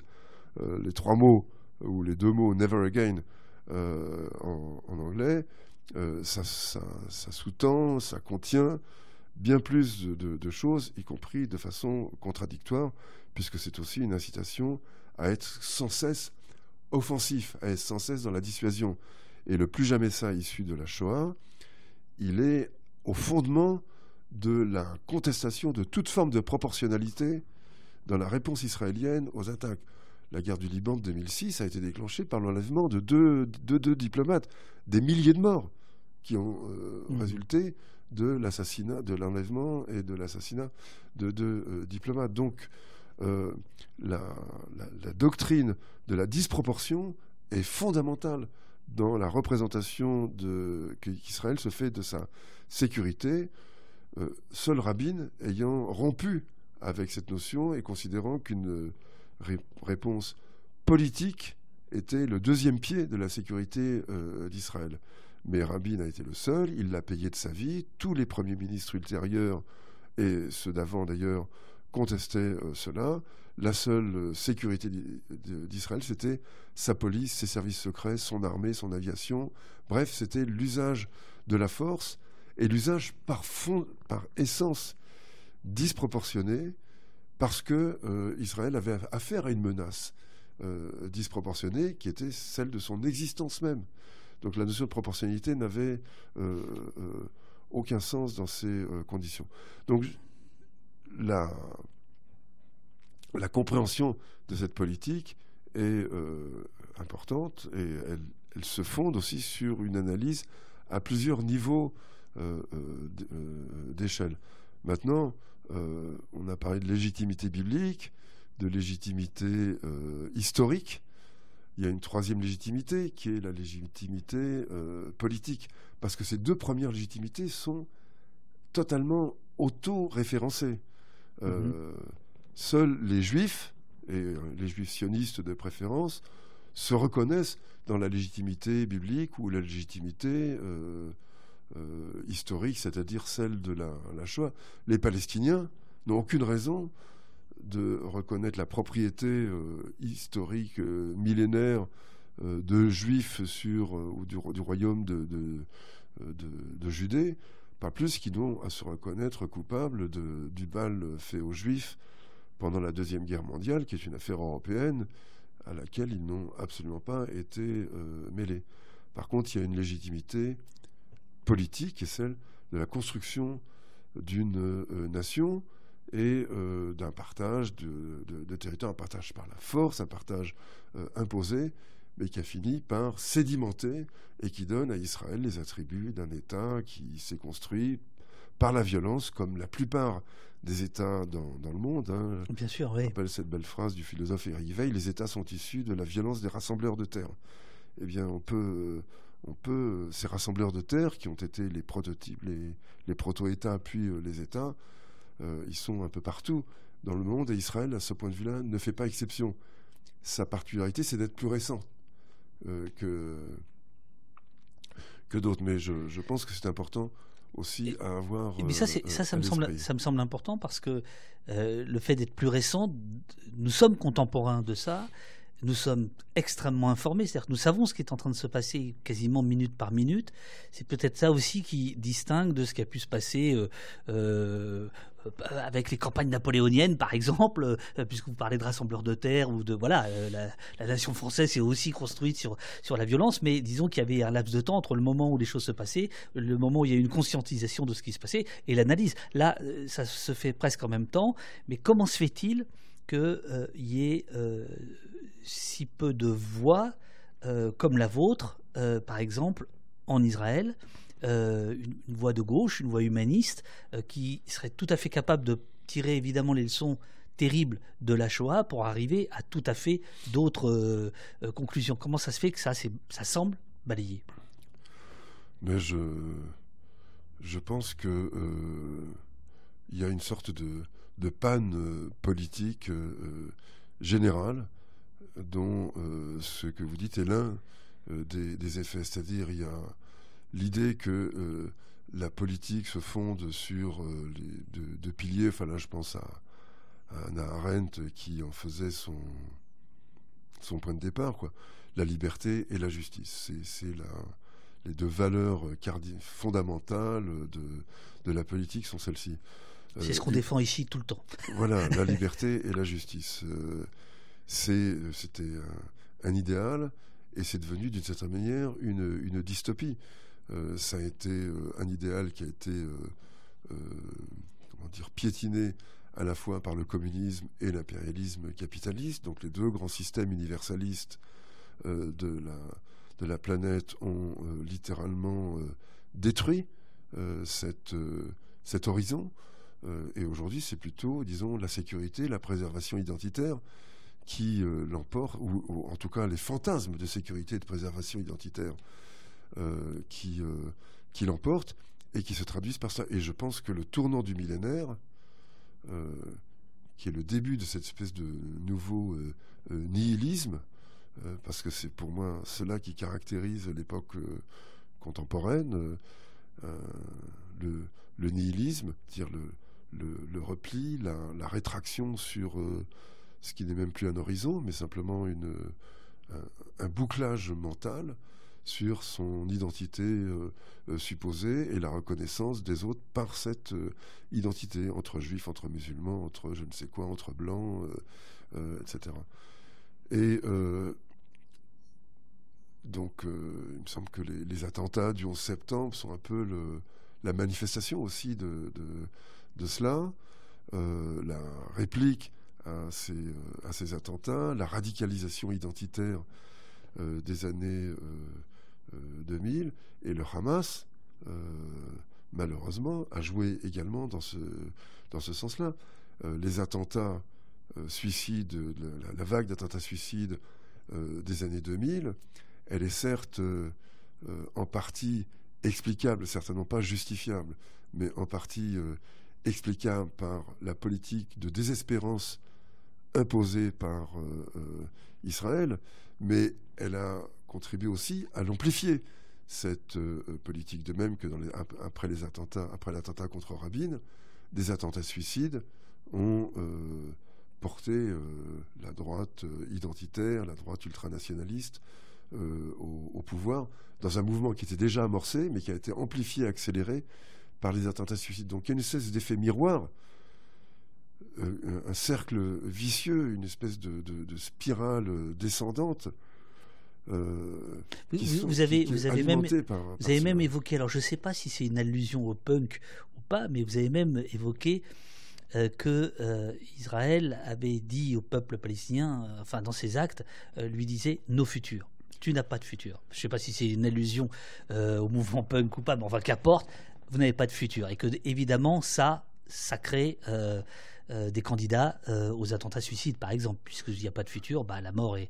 Euh, je, je, choisis ma mort en essayant d'en entraîner d'autres avec moi. Non, voilà, exactement. Mais c'est plus une, une évocation de, disons, en raccourci du, nihilisme de l'époque. C'est ça. Dont la punkitude était l'une et reste l'une des manifestations. selon moi, ce No Future, c'est pas simplement une exaltation du présent, c'est une sorte de, d'abandon de toute perspective, parce que les, êtres mm. humains vivent dans une projection dans le futur, euh, euh, nécessairement. Quand le futur euh, prend congé, parce qu'il n'est marqué que par le désastre climatique, la guerre, l'affrontement des identités, etc., eh bien, on est dans, dans une pure macération identitaire. On n'a plus que ça. Et je pense le, le retour du, du, religieux sous la forme du, du fanatisme, de la radicalité, de, de, l'extrémisme, en est l'expression euh, la, la, plus pure. Et c'est la politique israélienne vis-à-vis des Palestiniens, c'est absolument sûr. Et aujourd'hui, cette vision qu'on pourrait appeler euh, eschatologique, c'est-à-dire euh, mhm. menant au cataclysme final, à, à l'apocalypse, c'est-à-dire cette religiosité appliquée au nihilisme, a triomphé. Elle est au pouvoir en Israël et elle est au pouvoir également euh, à Gaza. Une, partie du Hamas, je ne dis pas tout, je pense qu'il y a de la même façon qu'une partie de la classe politique, pas toute, est littéralement captée par euh, cette pensée eschatologique, donc par cette euh, vision, disons pour le dire plus, plus simplement, par cette vision apocalyptique du futur immédiat, cette jubilation à entrevoir la fin, euh, qui est pour eux sans doute le début d'un commencement, d'une nouvelle ère, le, règne de Milan, euh, ou que sais-je, mais qui est par exemple la, raison profonde euh, pour laquelle les sionistes à l'échelle mondiale sont bien plus chrétiens que juifs. Hein, il faut rappeler cette réalité que le mouvement sioniste euh, à l'échelle mondiale n'est pas un mouvement juif. C'est un mouvement chrétien évangélique de soutien. Notamment aux États-Unis. Notamment aux États-Unis, mais pas seulement. Euh, Balfour, Lord Balfour, quand il promet euh, une population qui n'y réside pas une terre qu'il ne possède pas, hein, c'est quand même ça, en gros, la déclaration Balfour vous aurez un foyer national mhm. en, en, Palestine. Ça s'adresse à des, à des juifs européens qui ne résident pas en Palestine. et c'est décidé par euh, quelqu'un qui a simplement usurpé, enfin qui a pris possession d'une terre qui ne lui euh, appartient euh, en aucune manière. Bref, mais une des raisons pour lesquelles Balfour a fait cette promesse aux Juifs via Rothschild, c'était parce que il pensait, en tant qu'évangélique déjà de l'époque, que le rassemblement des Juifs en Palestine est une, une, une voie de la, de la rédemption, de le second avènement du Messie, du règne de Christ, du règne de Milan, etc. Bref, de, l'Apocalypse. Outre le fait que euh, avoir des Juifs en Palestine, c'est mieux que les avoir chez soi. Balfour étant un antisémite euh, assumé comme on pouvait l'être euh, à l'époque.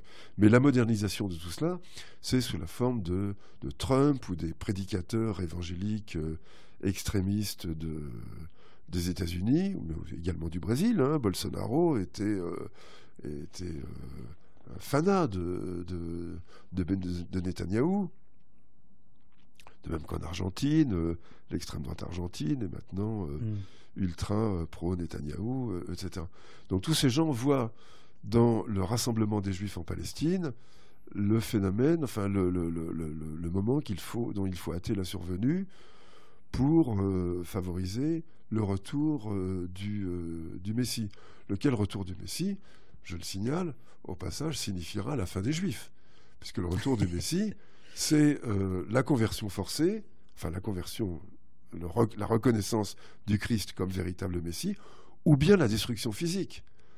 Avec, des, amis comme ça qui, qui œuvrent à votre disparition, vous n'avez plus besoin vraiment d'ennemis. Ces amis qui, par ailleurs, les évangéliques, véhiculent les, clichés antisémites les plus éculés, etc. Parce qu'ils sont à la fois antisémites et sionistes, ce qui est une catégorie euh, tout à fait compréhensible, dont le caractère paradoxal n'est que superficiel et apparent. Fondamentalement, il y a une affinité entre l'antisémite et sioniste. D'ailleurs, euh, Herzl ne cachait pas que les antisémites étaient ses meilleurs alliés. Hein. Vous, parlez vous, parlez, vous parliez à l'instant de, nihilisme.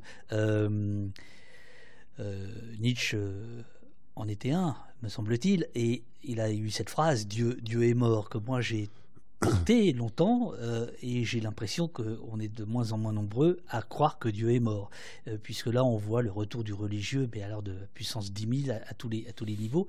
Euh, on, va revenir sur Israël, mais je, voudrais vous poser cette question-là. Vous, en tant que ancien président de, de MSF, humanitaire s'il en est, etc., est-ce que vous sentez que la question religieuse, par rapport à votre engagement dans les années 70-80, donc 40 ans plus tard, est-ce que vous pensez que la question religieuse a rabattu complètement les cartes, où en fait euh, on, se masquait euh, la réalité, on pensait euh, voilà à Censier et ailleurs que Dieu était mort et que la liberté allait, allait gagner tout le monde, ou, non, il y a effectivement une question religieuse qui redevient au cœur de, l'action humaine. oui, je crois que la question religieuse est en effet revenue, mais qu'elle elle est le refuge de la d'une néo-radicalité. C'est essentiellement dans ça. D'ailleurs, on voit que euh, le, retour aux, politiques euh, qui s'opère dans une partie de la jeunesse euh, aujourd'hui, française, européenne, mais plus, plus, largement également, se fait par le biais du, de la radicalité politique mmh. à droite, dans laquelle la, la dimension mystique est extrêmement importante. Donc les radicalités politiques, disons, de la, du XXe siècle, euh, qui ont quand même fait euh, beaucoup de dégâts, ne, l'oublions pas, la révolution culturelle euh, chinoise, la révolution bolchevique, le stalinisme, enfin, tout cela a été quand même extrêmement violent. Cette radicalité politique-là a été totalement battue en brèche y compris avec ce qu'elle portait de mieux, c'est-à-dire une certaine aspiration universaliste, une certaine fraternité euh, mhm. qui, était, qui faisait partie de ce bagage-là, même s'il y avait d'autres éléments très encombrants euh, qui étaient glorieux. Euh, ça, ça a disparu, et la, mais la radicalité n'a pas disparu, elle, se loge ailleurs. Moi, je, enfin, personnellement, je n'ai absolument aucune hostilité vis-à-vis de la religion et vis-à-vis des, des religieux. Je n'ai jamais été effleuré par le sentiment religieux. J'ai jamais été croyant, j'ai jamais, euh, mhm. ça m'a jamais vraiment intéressé sur le plan du, contenu euh, théologique. En revanche, sur le plan euh, politique, social, moi, je n'ai d'une part rien à reprocher en, soi aux, aux, religieux. J'ai fréquenté dans différentes religions des gens absolument remarquables. Donc je ne crois pas que la religion soit en elle-même porteuse de radicalité. En, revanche, toutes les religions, que ce soit l'hindouisme, le bouddhisme, le judaïsme, l'islam, les différentes formes de la chrétienté, etc., euh, toutes les religions sont des abris parfaits pour les radicalités. Elles contiennent toutes euh, cette euh, radicalisation potentielle. Eh bien, celle-ci a quitté le domaine politique c'est euh, loger euh, sans difficulté dans le domaine de la mystique. Et c'est ce que l'on, c'est ce que l'on voit aujourd'hui de, de, de, tous les côtés. Donc Dieu est mort, mais ses ongles poussent encore.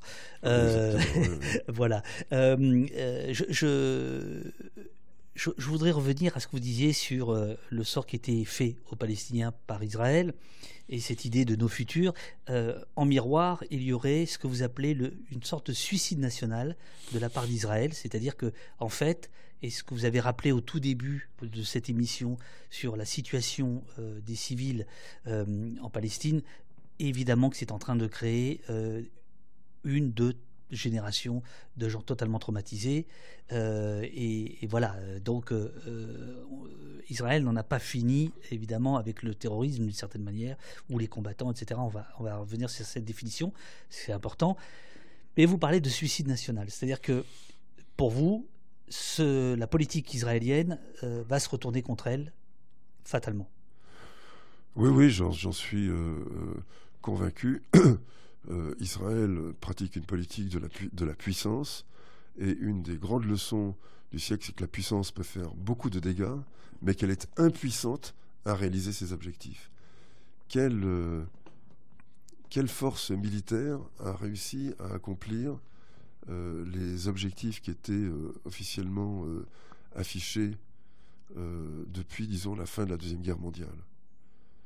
Aucune, pratiquement, euh, aucune, disons, la fin de la guerre de Corée. Euh, toutes les guerres euh, coloniales, impériales ont échoué. elles ont produit des dégâts humains, sociaux, symboliques de première grandeur, mhm. naturellement, mais elles n'ont jamais atteint leurs objectifs. Eh bien, Israël est confronté à la même chose. La violence qu'Israël exerce de façon croissante, de façon presque incrémentale, de conflit en conflit, chaque fois on va un petit peu plus loin, euh, est une violence qui ne peut pas être contenue, euh, qui, d'une part n'a aucune chance d'atteindre ses objectifs, puisqu'elle crée de la contre-violence, elle crée du contre-fanatisme, elle crée de la, de la rage et de la vengeance euh, sans, sans, fin. Oui. Donc mais elle réimporte sa propre violence. C'est-à-dire la société israélienne devient elle-même de plus en plus euh, violente. Euh, la violence euh, conjugale, la violence routière, qui sont des, indicateurs indirects, mais assez sensibles de la façon dont la violence se répand dans une société. Ces indicateurs-là sont très préoccupants en, Israël. Donc on est, on est bien dans une stratégie du chaos alors? C'est voulu voulu, c'est trop, c'est peut-être trop dire, c'est impliqué par euh, l'idée qu'on se fait de ce qu'il faut faire de bien. Euh, mhm. Ce sont des, les conséquences en, retour qui sont voulues, si l'on veut, à un certain niveau philosophique. Si vous voulez quelque chose, vous voulez les conséquences de ce quelque chose. Mais d'une certaine manière. Non, mais ce que je veux dire par là, c'est est-ce que c'est sous-estimé? Parce que pourquoi pas? Est-ce que Non, c'est exactement ça. C'est, je pense que c'est. Vous pensez que c'est sous-estimé Je pense que c'est tous ces dirigeants. C'est suscité, mais c'est pas forcément voulu, peut-être, et ce serait sous-estimé pour vous. Tous ces, tous ces dirigeants vivent dans l'illusion que l'usage de la force peut être purement externe, que euh, il s'exerce, par exemple, la violence israélienne s'exerce sur les Palestiniens et sur eux euh, seulement, et que tout cela est contenu. Mais tous ces jeunes gens, ces jeunes Israéliens, qui vont faire leur service dans les territoires, qui font irruption à 3 heures du matin en cassant des portes, en terrorisant des gens, en lynchant des, des fermiers euh, palestiniens, en dirigeant. Enfin, toute cette manière dont ils pourrissent violemment, avec des propos d'un racisme euh, effarant, avec des comportements abjects euh, au jour le jour, est-ce qu'on peut croire que d'un seul coup, en rentrant chez eux, ils adoptent un une attitude, euh, comment dire, euh, fraternelle, conviviale, etc. Non, ça devient des voyous. C'est le, hooliganisme qui se répand comme mode de vie, euh, peu à peu. Et regardez là les derniers Israéliens abattus par des Israéliens. Les trois otages qui ont été tués, 200 froid par des soldats à, Gaza. Ils avaient un drapeau blanc, ils étaient torse nu, ils étaient de plein jour ils ne représentaient manifestement aucune menace face à ces, équipes militaires euh, surarmées, surprotégées, etc. Mais ils ont été abattus, euh, froidement ou chaudement, mais en tout cas euh, abattus. Le type qui avait aussi déjoué ou tenté de déjouer l'attentat à Jérusalem il y a une dizaine de jours, mhm. qui avait un flingue avec lui, qui a mis en déroute les deux Palestiniens qui commettaient l'attentat terroriste, eh bien, il a été euh, abattu par un soldat euh, israélien alors qu'il était à genoux, les mains en l'air, en disant euh, Je suis juif, j'ai jeté mon arme. il a été littéralement abattu. Ça montre que dans la moindre incertitude, la moindre non-reconnaissance, vous portez, vous êtes habillé d'une façon. Ah, c'est pas grave. vous, enfin, à moins que vous vouliez répondre, hein. on peut couper les micros. vous êtes porteur d'une incertitude, même très relative, vous ne représentez aucun risque, mais il y a une vague suspicion, eh bien on tire, on tire d'abord. Voilà comment la violence fait retour de façon particulièrement spectaculaire, mais avec d'autres formes qui le sont moins, mais qui ne sont pas moins profondes. Donc cette violence qui ne peut pas être confinée à l'extérieur, mais qui fait forcément, qui, rejaillit forcément sur la société elle-même, c'est cela que je, vois comme une force euh, de destruction euh, intérieure. On ne peut pas la garder, on ne peut pas l'externaliser euh, uniquement. Elle est forcément présente à l'intérieur également. Sentier battant dans le, dans le chat euh, revient euh, sur le, le projet euh, du, du, canal Ben Gourion, de Ben Gourion. alors Sentier battant qui d'abord a une très belle, très belle phrase, il se moque de moi. Dieu est mort, signé Nietzsche. Nietzsche est mort, signé Dieu. Je la connaissais pas, je la trouve pas mal.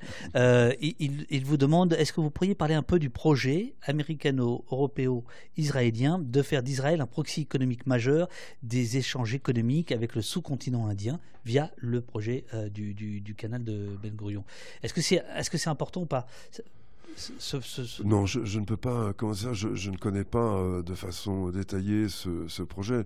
Tout ce que je, tout ce que je peux dire, c'est que euh, Israël est le seul pays qui soit un point d'appui totalement fiable pour les États-Unis au Proche-Orient, d'où sa proximité aussi géostratégique.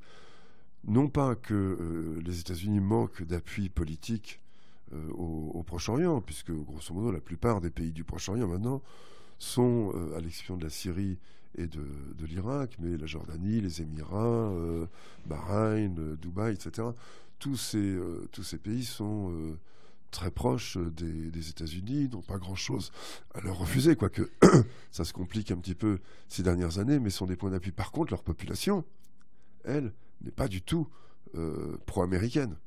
Euh, bien, bien loin de là. En Israël, à la fois les dirigeants et la population sont euh, très proches des États-Unis. le record de popularité de Trump, c'est en Israël qu'il est battu un trois quarts de 70-75% mhm. d'appui, c'est-à-dire plus que, bien plus qu'aux États-Unis et infiniment plus que partout ailleurs dans, dans, le monde.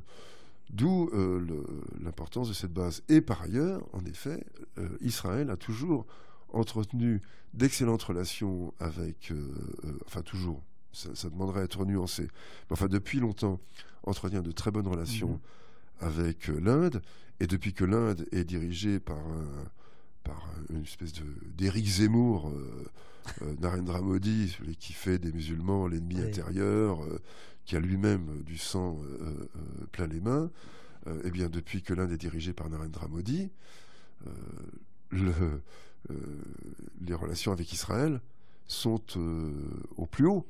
Elles sont, elles sont tout à fait excellentes.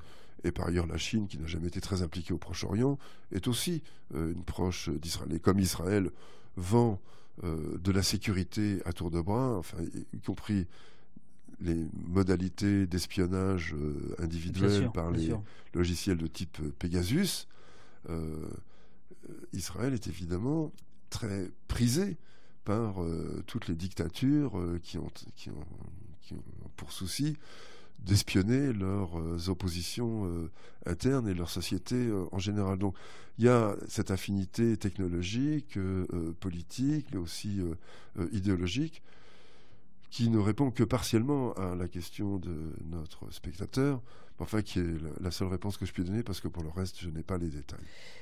Lundi, vous avez signé, donc avant-hier, vous avez signé une tribune dans, euh, dans Libération, euh, Israël-Palestine, un conflit mondialisé entre passé et présent colonial, et euh, dans lequel vous, vous expliquez alors la version complète est disponible sur le site euh, de MSF Crash, dont on parlait tout à l'heure, et la version payante est sur le site de Libération. C'est assez curieux que les journaux fassent payer des tribunes qu'ils acquièrent gratuitement. Mais enfin, ça, c'est autre chose. Donc, euh, vous l'avez publié sur le site, et euh, j'imagine, va, mettre le, le lien.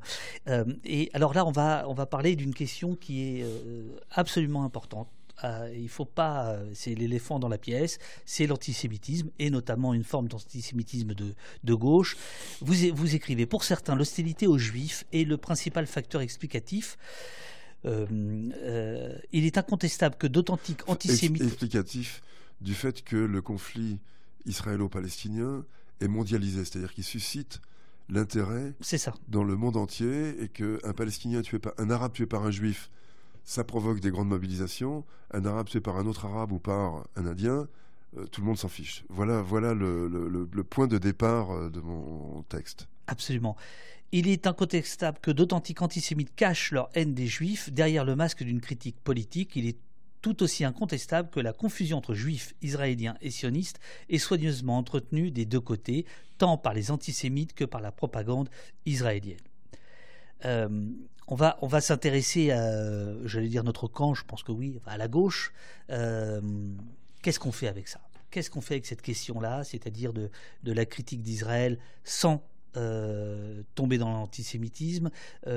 Comment vous expliquer qu'en 2023, il y a encore ces démons-là qui, qui, sont là?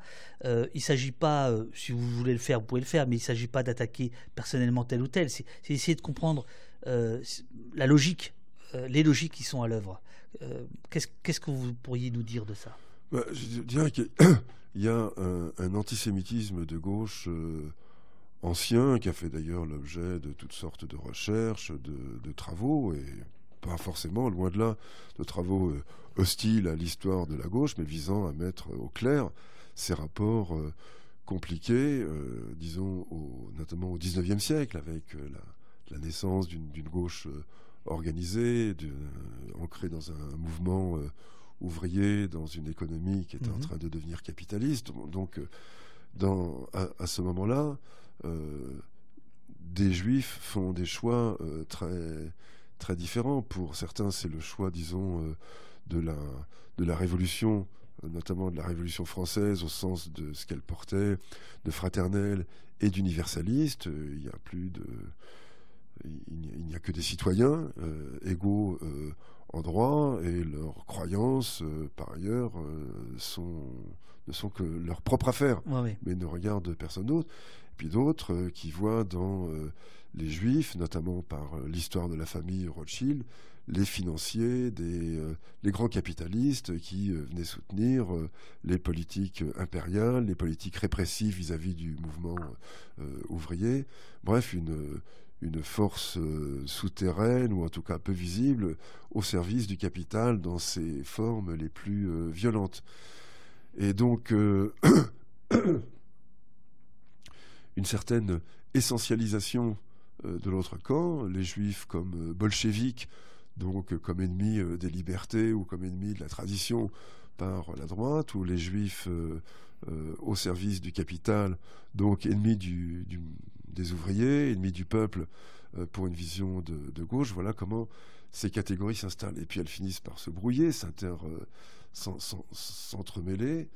Euh, et on a là, disons, le, paysage historique dans lequel s'est construit l'antisémitisme sur fond, par ailleurs, d'antijudaïsme théologique, c'est-à-dire les juifs comme responsables de la mort du Christ, mais surtout les juifs ayant été incapables de reconnaître l'avènement du Messie, le Fils de Dieu, qui s'est sacrifié pour l'humanité, euh, euh, etc. Mm, mm. Donc il y a un antijudaïsme euh, théologique qui est lui irréductible d'une certaine manière. Quand on est chrétien, on n'est pas juif. Quand on est juif, on n'est pas chrétien. Euh, on croit au Messie ou on, croit qu'il va venir, mais en tout cas, euh, ce ne sont pas. Ça peut coexister, mais ça ne peut pas se compatibiliser. Ça, c'est mm, mm, mm. tout à fait clair.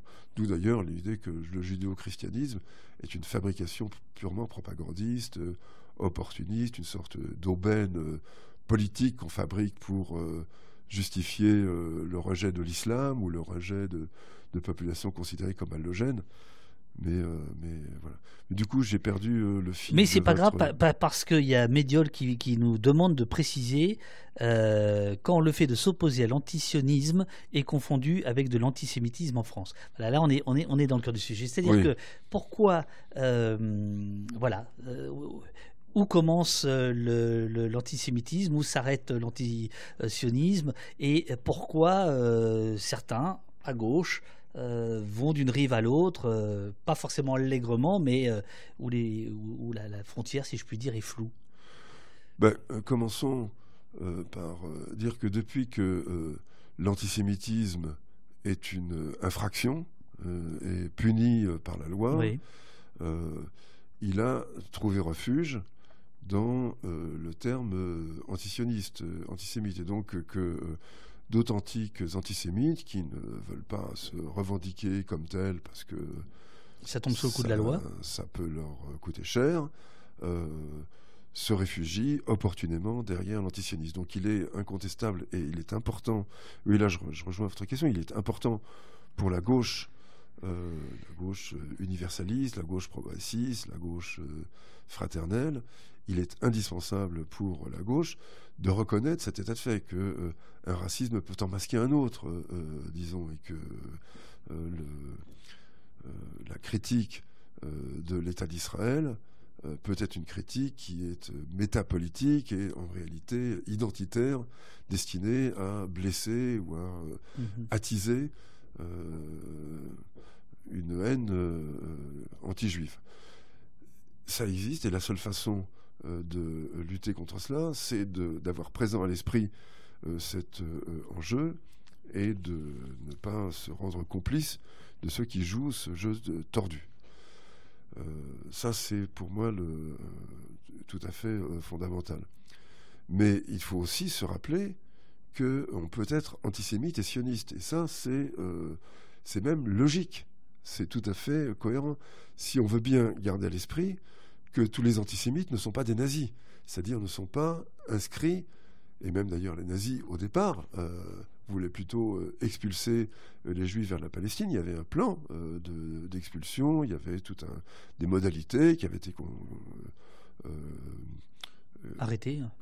arrêté, décidé en collaboration avec l'agence juive euh, en payant un certain prix, les juifs allemands et autrichiens pouvaient partir en, en Palestine euh, et l'agence juive fournissait euh, par ailleurs, venus de Palestine, des biens, des denrées euh, qui étaient importantes pour les Allemands. Là, on est dans les années 30, hein, pas dans les années de guerre naturellement.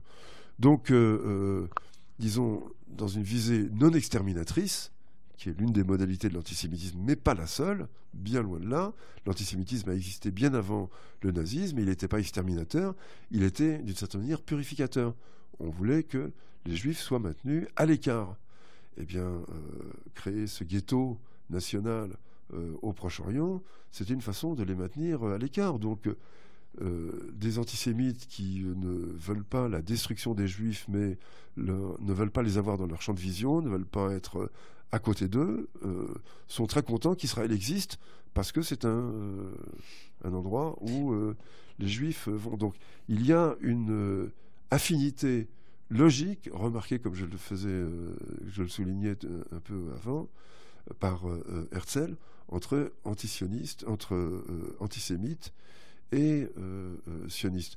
Donc ce paysage, il est un peu plus nuancé, un peu plus brouillé d'abord, Ouais, mais ouais, finalement pas, pas tant que ça, parce que Mhm. tout ça est d'une logique imparable, mais souvent, souvent négligée.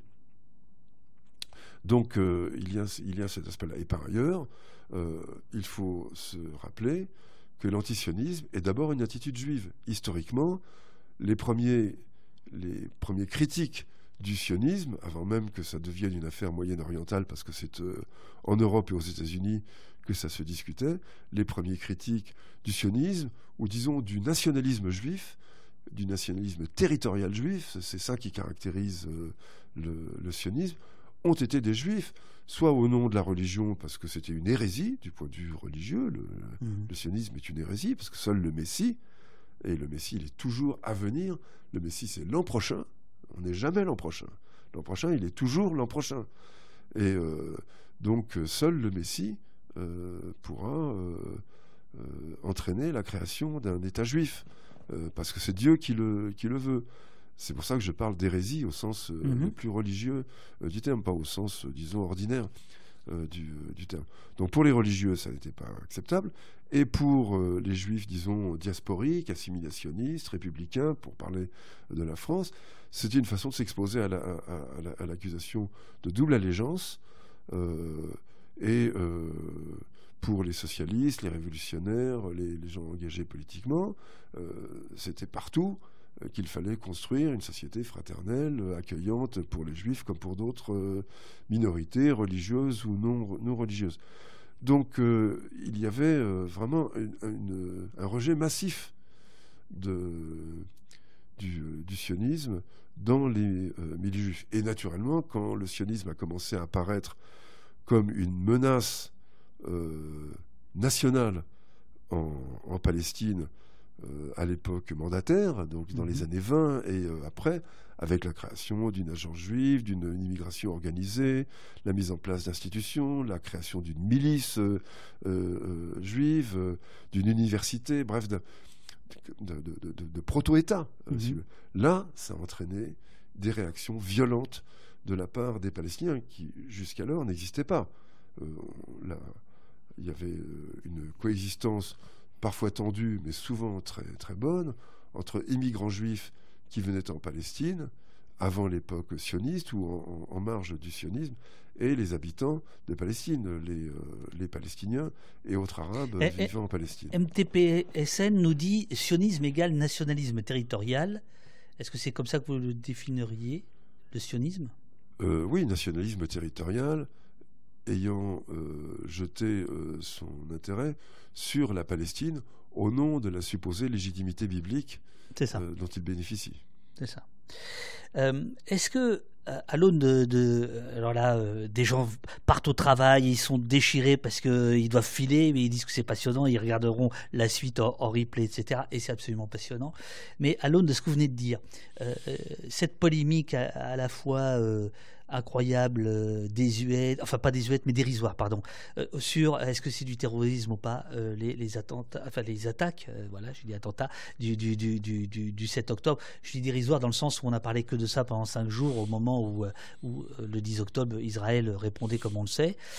N'empêche, est-ce que ça disait quelque chose de la gauche?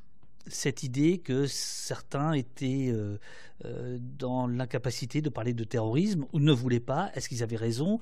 Est-ce que c'était de l'antisémitisme, comme on les a accusés euh, de, le faire ou pas?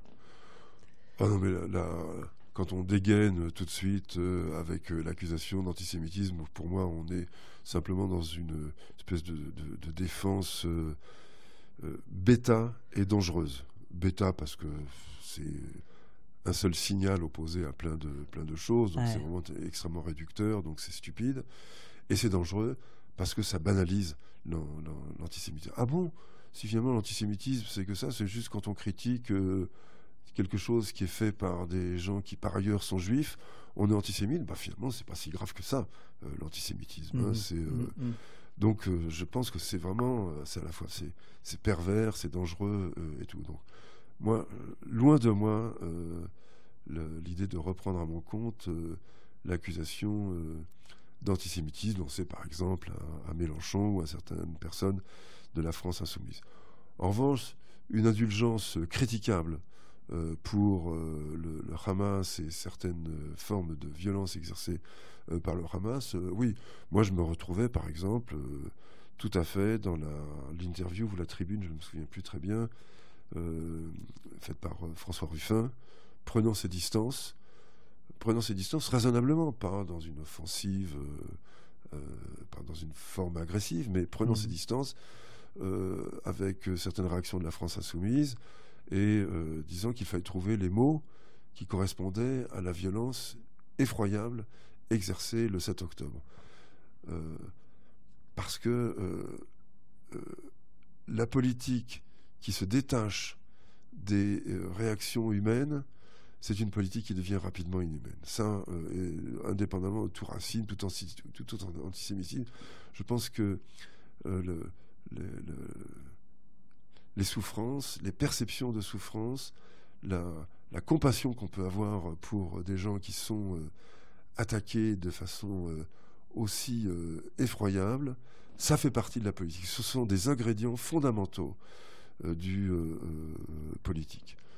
Donc c'est peut-être aussi l'humanitaire qui parle, mais bon, enfin j'ai jamais réifié ni idolâtré l'humanitaire. J'en étais aussi un critique euh, assez déterminé, euh, constant. Donc, euh, ce n'est pas pour humanitariser la politique, mais c'est simplement pour humaniser les relations humaines, ou réhumaniser les relations humaines. Donc, oui, il y avait, je pense, il était fautif. Je ne veux pas criminaliser cette, attitude, mais je veux la critiquer. Il était fautif de réagir avec tant de distance euh, aux, attentats euh, du 7 euh, octobre.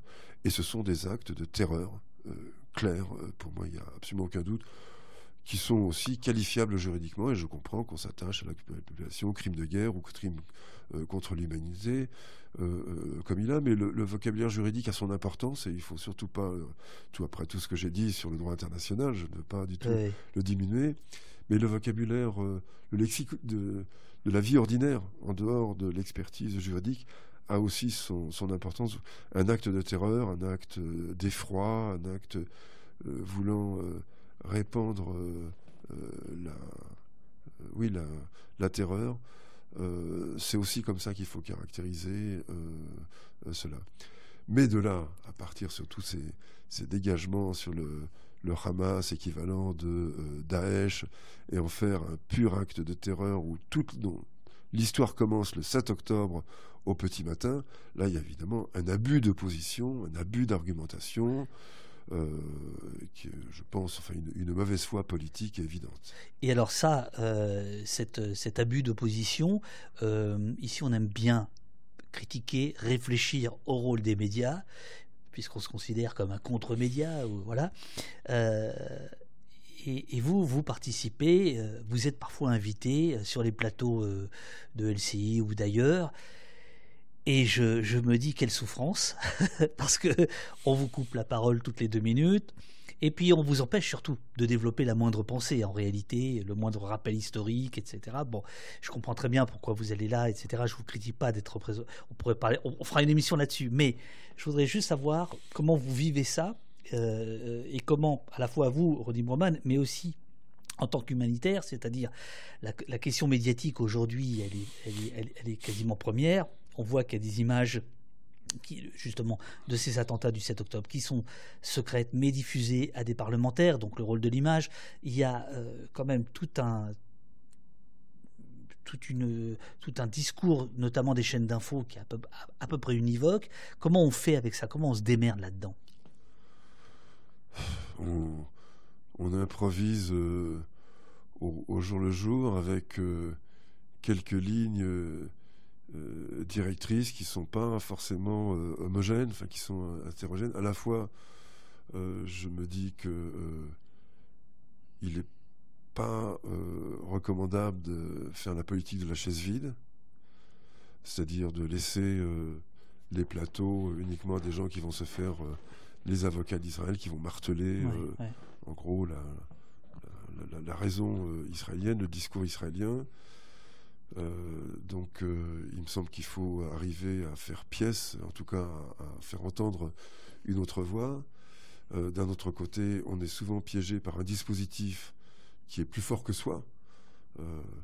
J'interviens à, LCI un soir, je suis chez moi, j'ai proposé d'être... je ne voulais pas être sûr... Il y avait toute une soirée consacrée au conflit de, de il y a déjà plus d'un mois toute une soirée consacrée au conflit de Gaza. Moi, je ne supportais pas l'idée d'être toute une soirée sur un plateau de, LCI, mais je voulais être sur l'un des plateaux, sur euh, l'une des séquences qui sont là. Euh, on m'a euh, dit que c'était d'accord, mais que ça se ferait chez moi. Donc, j'ai une technicienne qui arrive chez moi, je devais être entre 10h et 10h15, Et puis je euh, sur le. Donc du soir, ça c'est à vos horaires. oui, c'est ça. Ça, c'est vos horaires, plus, ça, que, plus que ceux du matin. Tout à Ok, fait, ok, tout à ok. fait. Bon, là, on a, on est. compris qu'elle était plus cool euh, qu'au poste sur la question des horaires. Mais là, on attend la suite maintenant. On attend la suite. Ok. Et puis je suis là avec euh, mon, mon micro, je fixe une, une caméra, et puis j'en- j'entends des insanités proférées, euh, et je ne, peux, je ne peux rien faire. Je suis euh, chez moi, et je n'ai absolument euh, aucun moyen jusqu'à ce que j'entende Arnaud Klarsfeld euh, aller. Je, je le reconnais à la voix, parce que je ne sais même pas qui est sur le plateau. Je ne vois pas, je n'ai pas d'écran de retour, euh, rien de tout. Donc vraiment dans une position euh, d'infériorité. Et j'entends Arnaud Klarsfeld euh, expliquer qu'on en est arrivé là parce que les Palestiniens ont systématiquement refusé toutes les offres généreuses de paix qui leur ont été euh, accordées par les, les Israéliens. Et, il, et, il, il insiste là-dessus. Et là, euh, j'explose. Euh, je dis que si je n'ai pas la parole, je quitte immédiatement le- la connexion, enfin que c'est que c'est plus possible. Et là, ils acceptent de, de me prendre. J'ai pu. Ça, c'est votre côté euh, 68 art. là. Oui, c'est ça je- le- le. L'esclandre dans la G. 68 ans et puis aussi euh, enfin non parce que je- enfin il m'a fallu un certain temps pour devenir un praticien des médias et savoir que l'esclandre ça se calcule aussi sûr. Et, euh, et me sentir euh, disons un peu à l'aise euh, un peu seulement mais un peu quand même euh, à l'aise dans, une configuration de, studio ou d'enregistrement en direct donc j'ai fait une menace d'esclandre et j'ai pu tout de même porter cette contradiction. J'ai dû parler à peu près une minute trente ou, ou deux minutes sur les trois ou quatre heures qu'a duré ce plateau.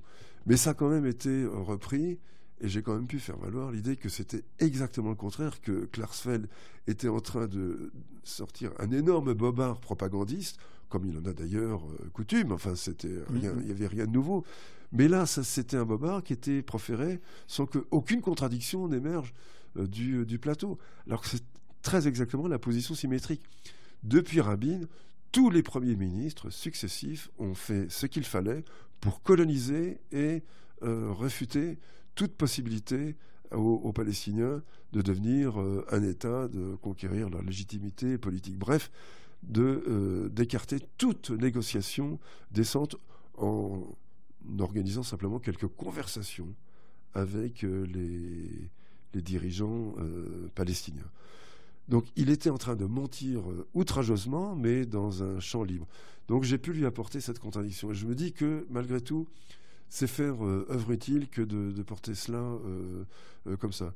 J'ai aussi une fois, grâce à TV5 Monde, l'occasion de m'exprimer longuement, c'est-à-dire de développer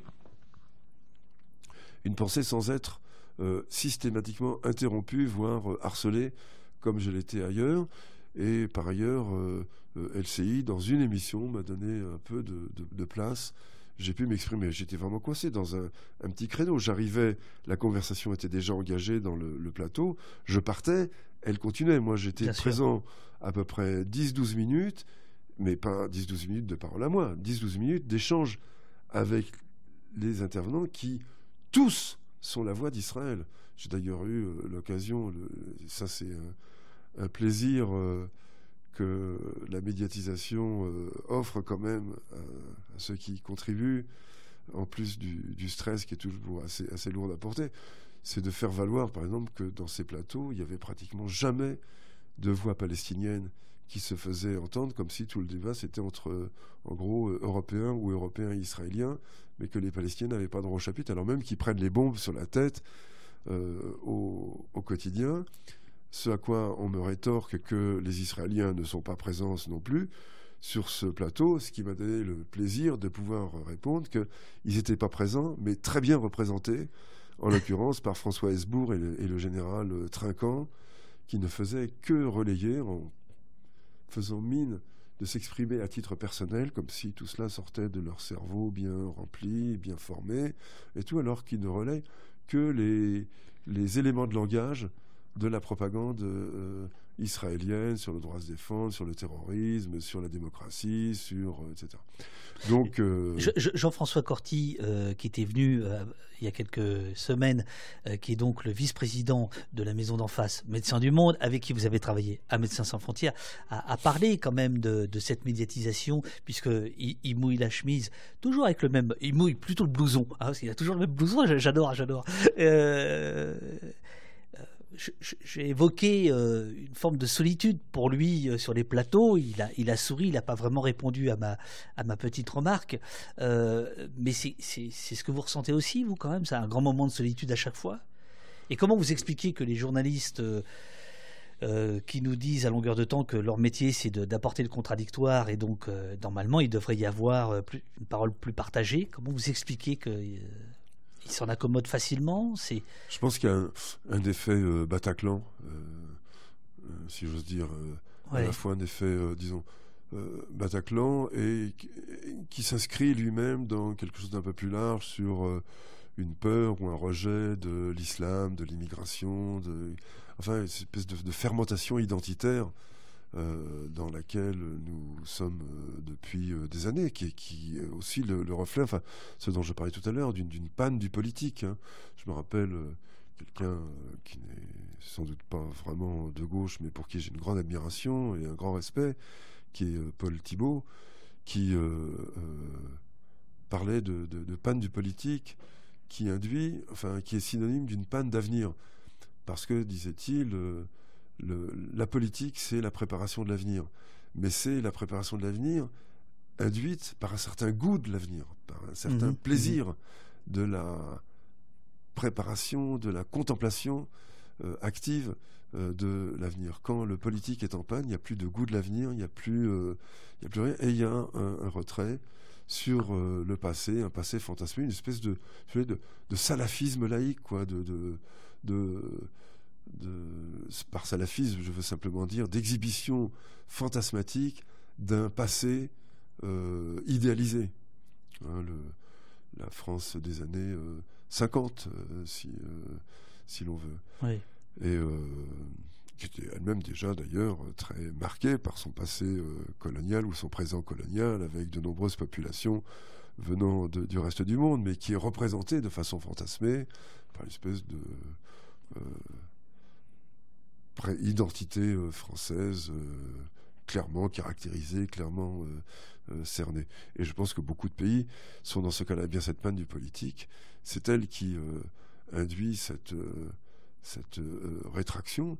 Et du coup, le, les débats se posent entre supporters tièdes et supporters chauds bouillants d'Israël. Mais c'est quand même, pour l'essentiel, dans ce, dans ce cercle-là euh, que ça se passe.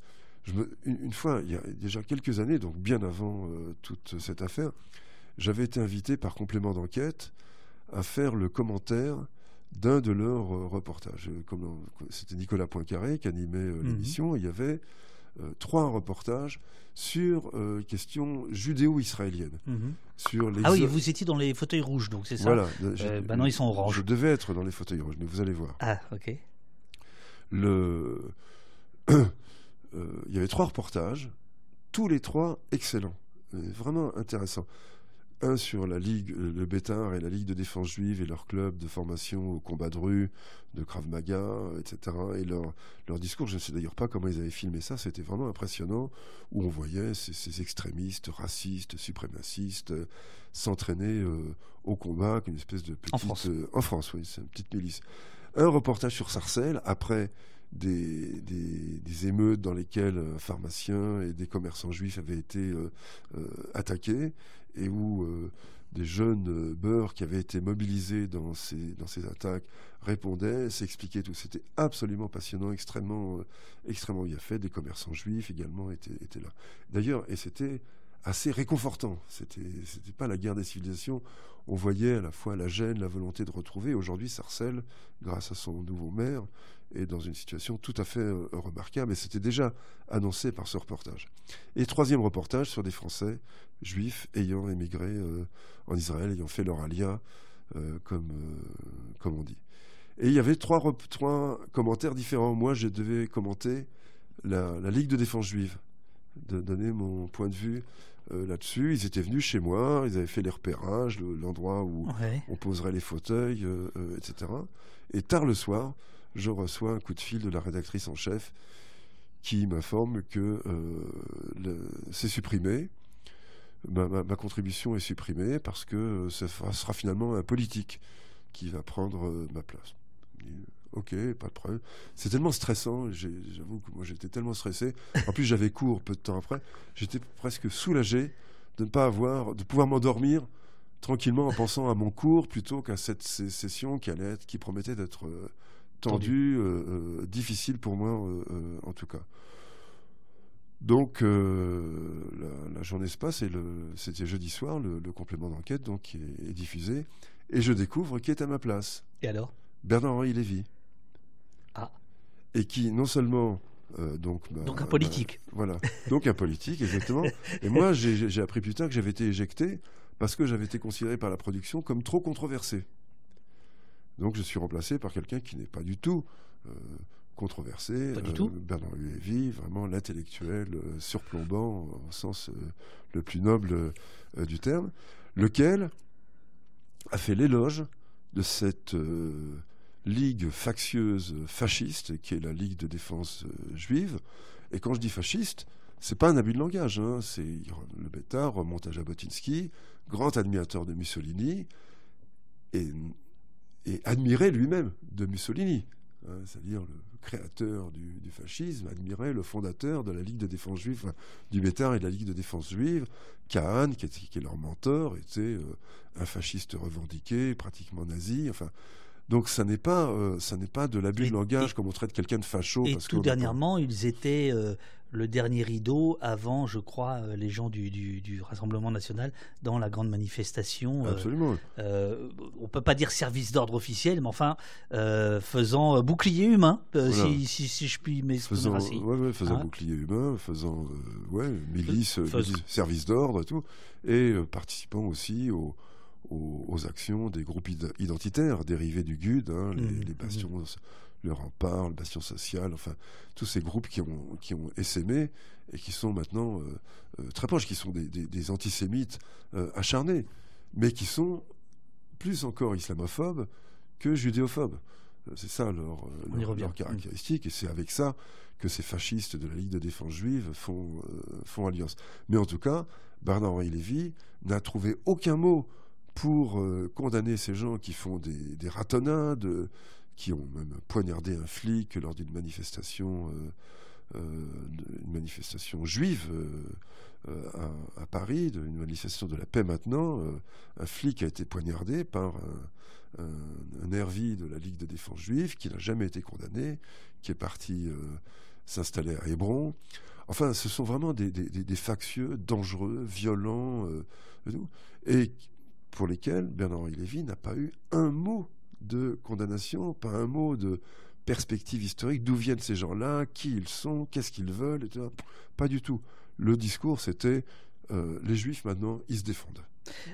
Panne, politique, extrême droite, il, euh, est, il, est, est 10h50, hein, je vous le dis. Moi, ah j'ai encore le temps, mais vous, vous avez peut-être envie qu'on arrête. Euh, vous avez encore combien de temps Il va falloir s'arrêter. Bon, alors, je, prends encore une question de, Twisted. Euh, le spectre politique gauche-droite est laissé de côté par la plupart des médias, donc pas de politique média, quand l'analyse du conflit, euh, quant à l'analyse du conflit israélo-palestinien. La politique d'Israël est qualifiable d'extrême droite. Comment qualifier la politique du Hamas? Alors déjà, est-ce que euh, c'est une bonne vision des choses que de dire en fait Israël, c'est avant tout aujourd'hui euh, l'extrême droite au pouvoir et ce qui est fait, c'est aussi une action d'extrême droite. Est-ce qu'on peut le voir comme ça? Et après, la question, c'est comment qualifier la politique du Hamas? Oui, oui, je pense qu'on peut tout à fait raisonnablement qualifier la politique israélienne, le, gouvernement israélien et donc la politique qu'il mène euh, d'extrême droite parce qu'elle est à la fois ultralibérale. Netanyahou, c'est un, c'est un ultralibéral, donc même au sens le plus euh, économique du terme, enfin de politique économique du terme et de politique sociale, ce gouvernement est un gouvernement euh, euh, d'extrême droite, mais il, il, reprend aussi des thèmes traditionnels, suprémacistes, racistes, assumée de, l'extrême droite. Donc il n'y a absolument aucun inconvénient, enfin je pense aucune retenue dans l'usage de cette qualification pour le, gouvernement israélien. Pour ce qui est du, du Hamas, je pense qu'on peut, oui, je pense qu'on peut parler aussi de, je pense que c'est un mouvement ultra conservateur, disons, de, de, droite. Hein, c'est pas, il n'y a rien de socialisant dans la politique du, Hamas.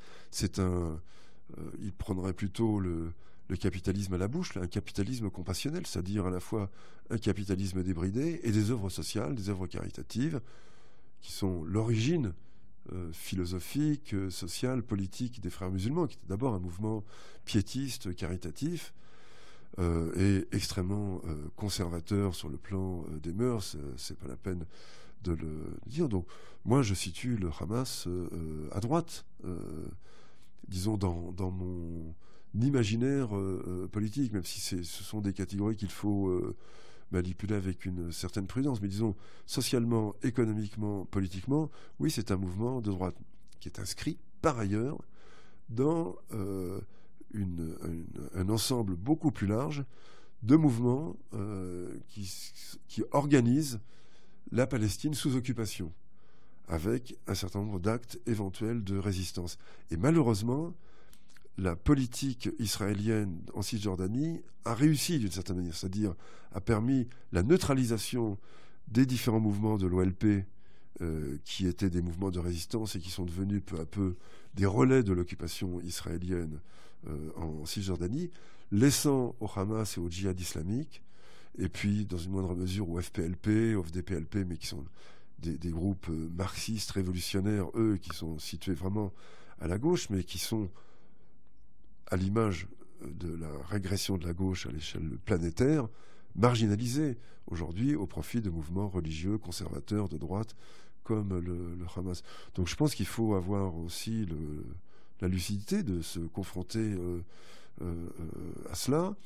Euh, c'est un mouvement d'ensemble athée, amplifié, accéléré par la politique israélienne, totalement cynique à court terme, de neutralisation des éléments nationalistes et des éléments socialisants qui contestaient sa, politique. ils les ont littéralement ratatinés par la force, par l'achat, par la corruption, par différents moyens. Et euh, c'est le champ libre qui a été laissé au, Hamas délibérément. Hein. Netanyahou ne s'en cachait pas. Le Hamas est là pour euh, diviser la société palestinienne, pour éviter toute négociation euh, au nom de la désunion des Palestiniens, donc de la, du manque de légitimité des partenaires. Il n'y a pas de partenaires, ça faisait partie du mantra, mmh. du, du, lexique politique créé par Barak, puis Netanyahou, enfin par tous les premiers ministres des années 2000. Voilà, voilà comment je caractériserais euh, cela. Ultime question, euh, euh, qui est une question rituelle ici. Qu'est-ce qu'on a fait pendant deux heures Qu'est-ce qu'on a fait là? On a discuté, on a conversé. Euh, j'ai tenté de